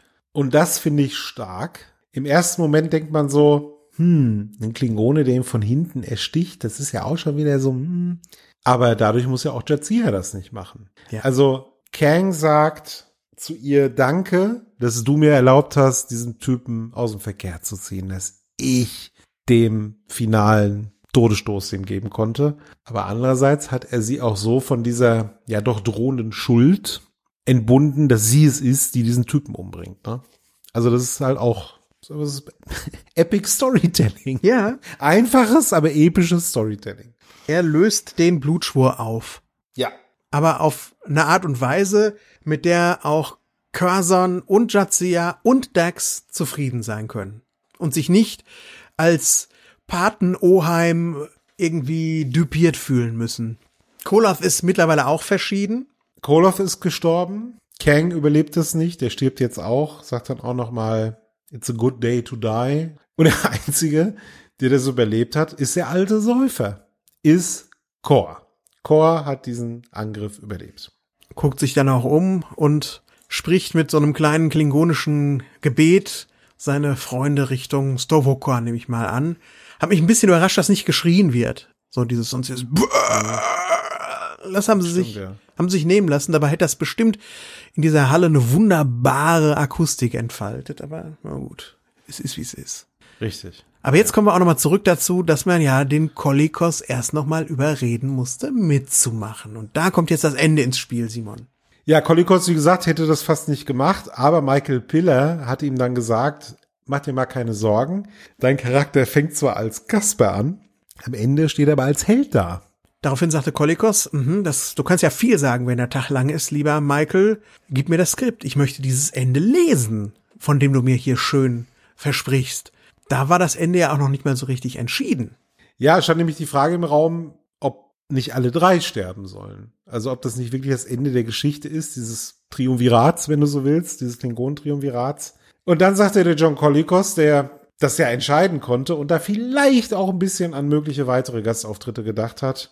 Ich wollte Ishmael sein, der überlebt und die Geschichte weitererzählt. Und als sie mir das dann gaben, sagte ich zu. Also sie haben seinen kreativen Input, ja komm, alles klar, wir lassen dich am Leben. Und es ist ja auch nicht schlecht, es passt ja auch irgendwie, es ist ja auch wieder so ironisch. Das ist ausgerechnet der, du, weißt du, der mit COPD, der alte Säufer, der eigentlich schon, weiß ich nicht, irgendwo am Strand liegen sollte, das ist ausgerechnet der, das halt überlebt. Ne? Das Glück ist halt mit den Säufern auch. Passt aber auch dazu, dass der John Colicos sich genauso gerissen zeigt wie der Chor in der ursprünglichen Folge Errand of Mercy. Ja. So wie er das hier eingefädelt hat, dass er wiederkommen kann. Und er wird ja wiederkommen. Er wird wiederkommen. Ja. Genau. Sensationell. Ich finde, wir haben jetzt hier einen schönen Spiegelschnitt am Ende.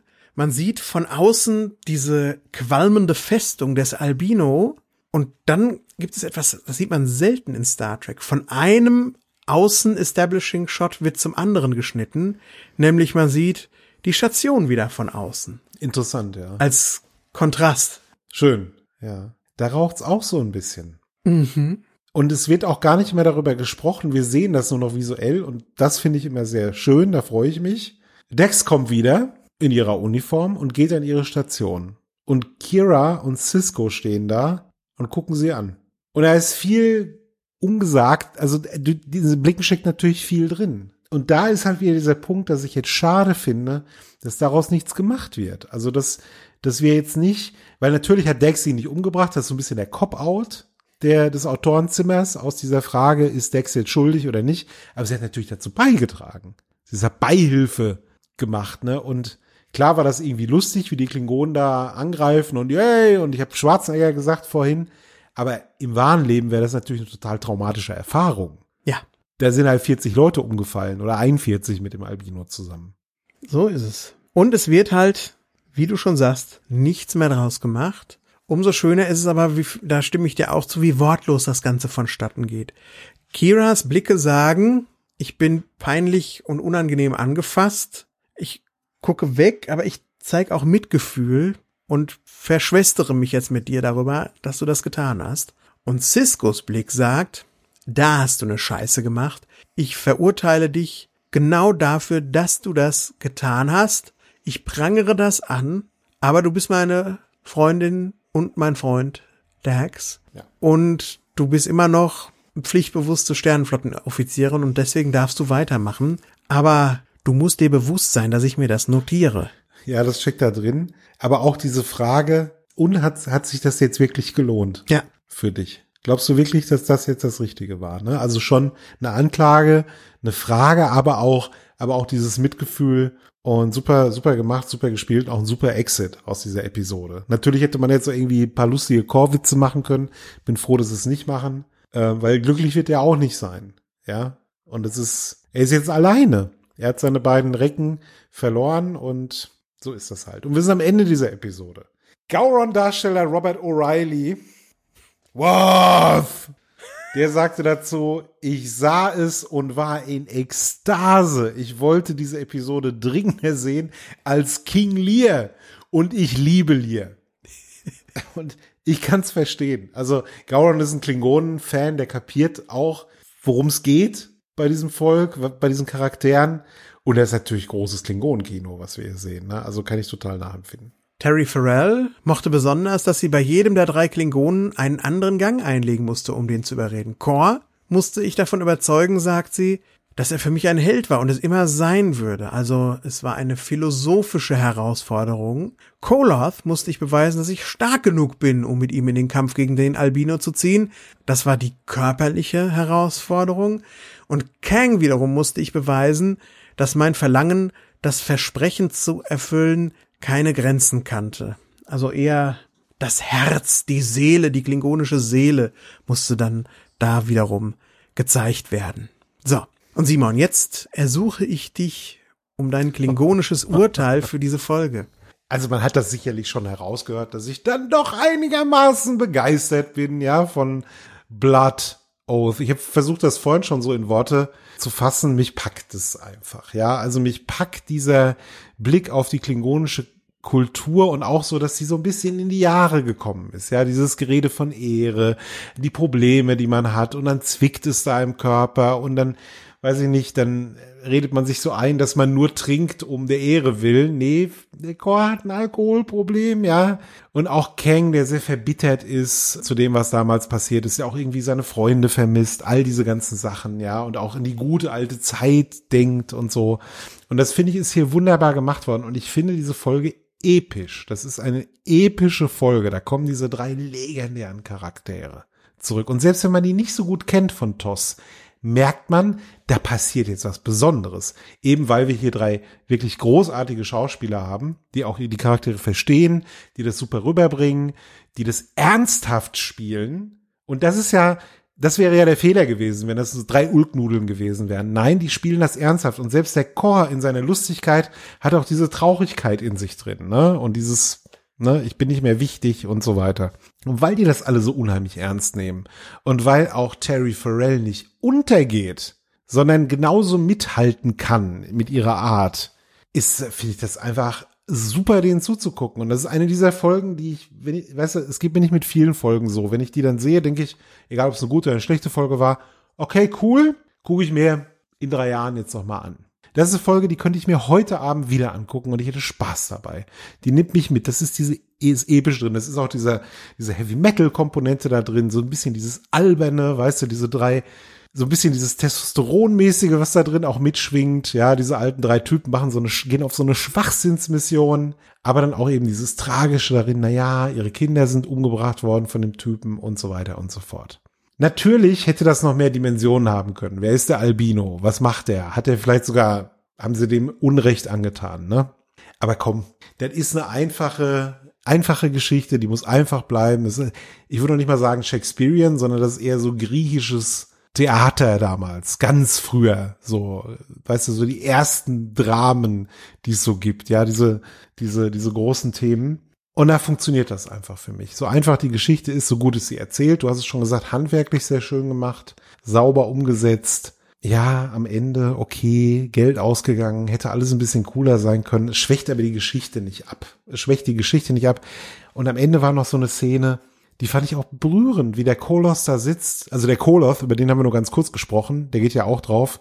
Und dann geht der Korn noch dahin und sagt, kein Problem ich werde den Kindern erzählen, sie werden über dich singen, über deine Heldentaten hier so und dann, ach Gott sei Dank, oder kann er in Frieden sterben, weißt du? Und dann hast du am Ende noch dieses Fragezeichen bei Dax, dass die halt nicht dahin kommt und gefeiert wird, ach, schön, dass du wieder da bist, sondern, was hast du eigentlich für eine Scheiße gebaut?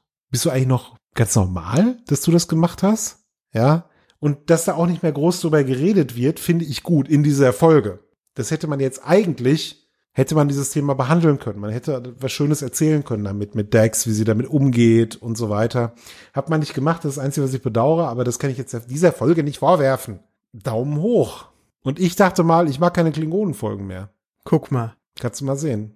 Als Jugendlicher, als ich die Folge das erste Mal gesehen habt, hat die mich so mittelunterwältigt zurückgelassen. Ja. Wie so oft bei Klingonenfolgen sehe ich sie heute im hohen Alter anders für mich ist das etwas lahme Finale schon ein größeres Problem, weil ach, das ist ich freue mich ja oft darüber, dass Star Trek damals nicht so viel Budget zur Verfügung stand und man deswegen fantasievoller agieren musste. Das war ein Finale, bei dem ich mir schon gewünscht hätte, dass sie es mit so viel Geld bewerfen würden, wie heutzutage Star Trek mit Budget beworfen wird, weil dann hätten wir nicht die Motorradcops gesehen. Und dann wäre auch der Thronraum des Albino, der immerhin ein Verbrecherkönig ist, nicht nur 15 Quadratmeter groß gewesen, sondern eine prunkvolle Halle, meinetwegen auch digital. ja. War ein Verbrecherkönig. Der ist auch genauso in die Jahre gekommen. Ah, ich verstehe, ja.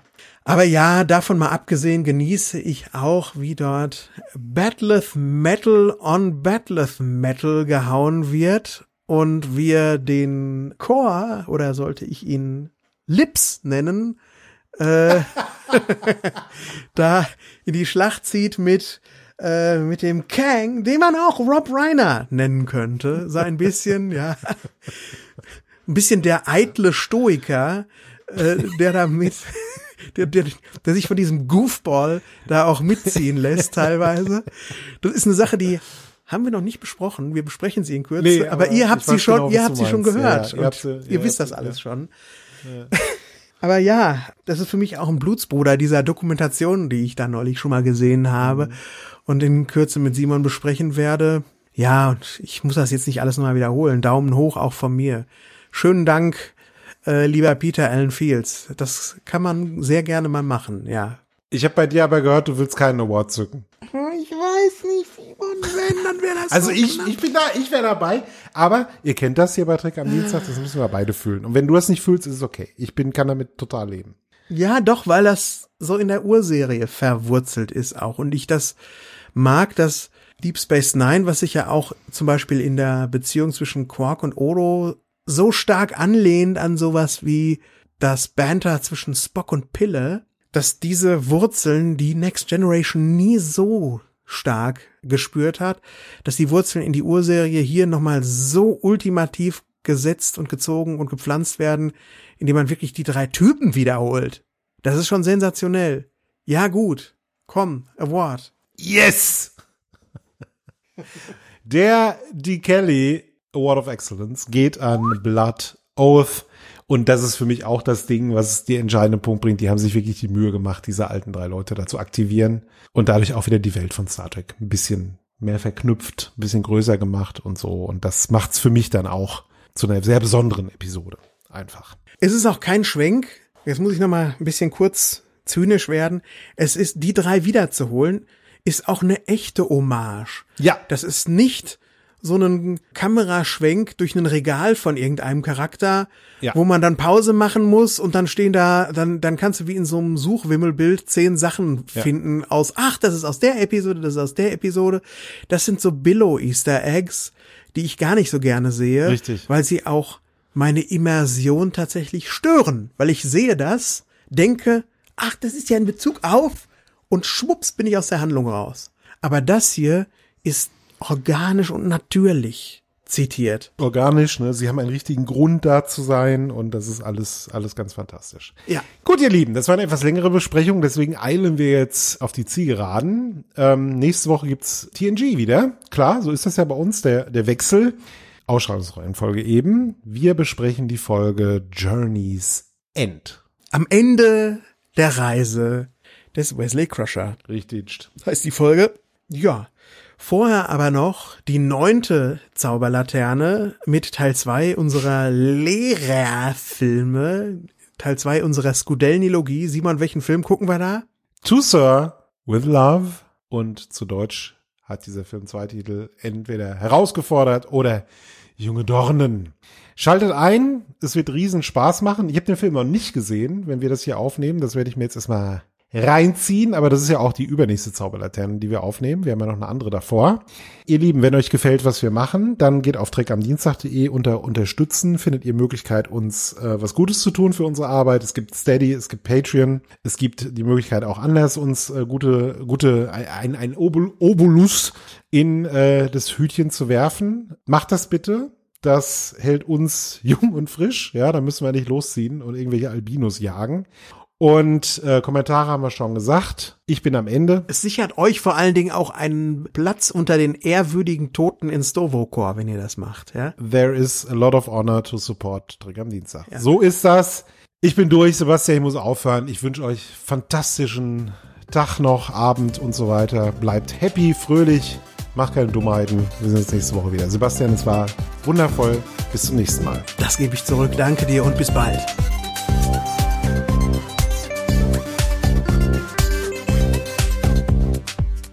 Eine Galaktisch aufs Ohr 2023 Produktion.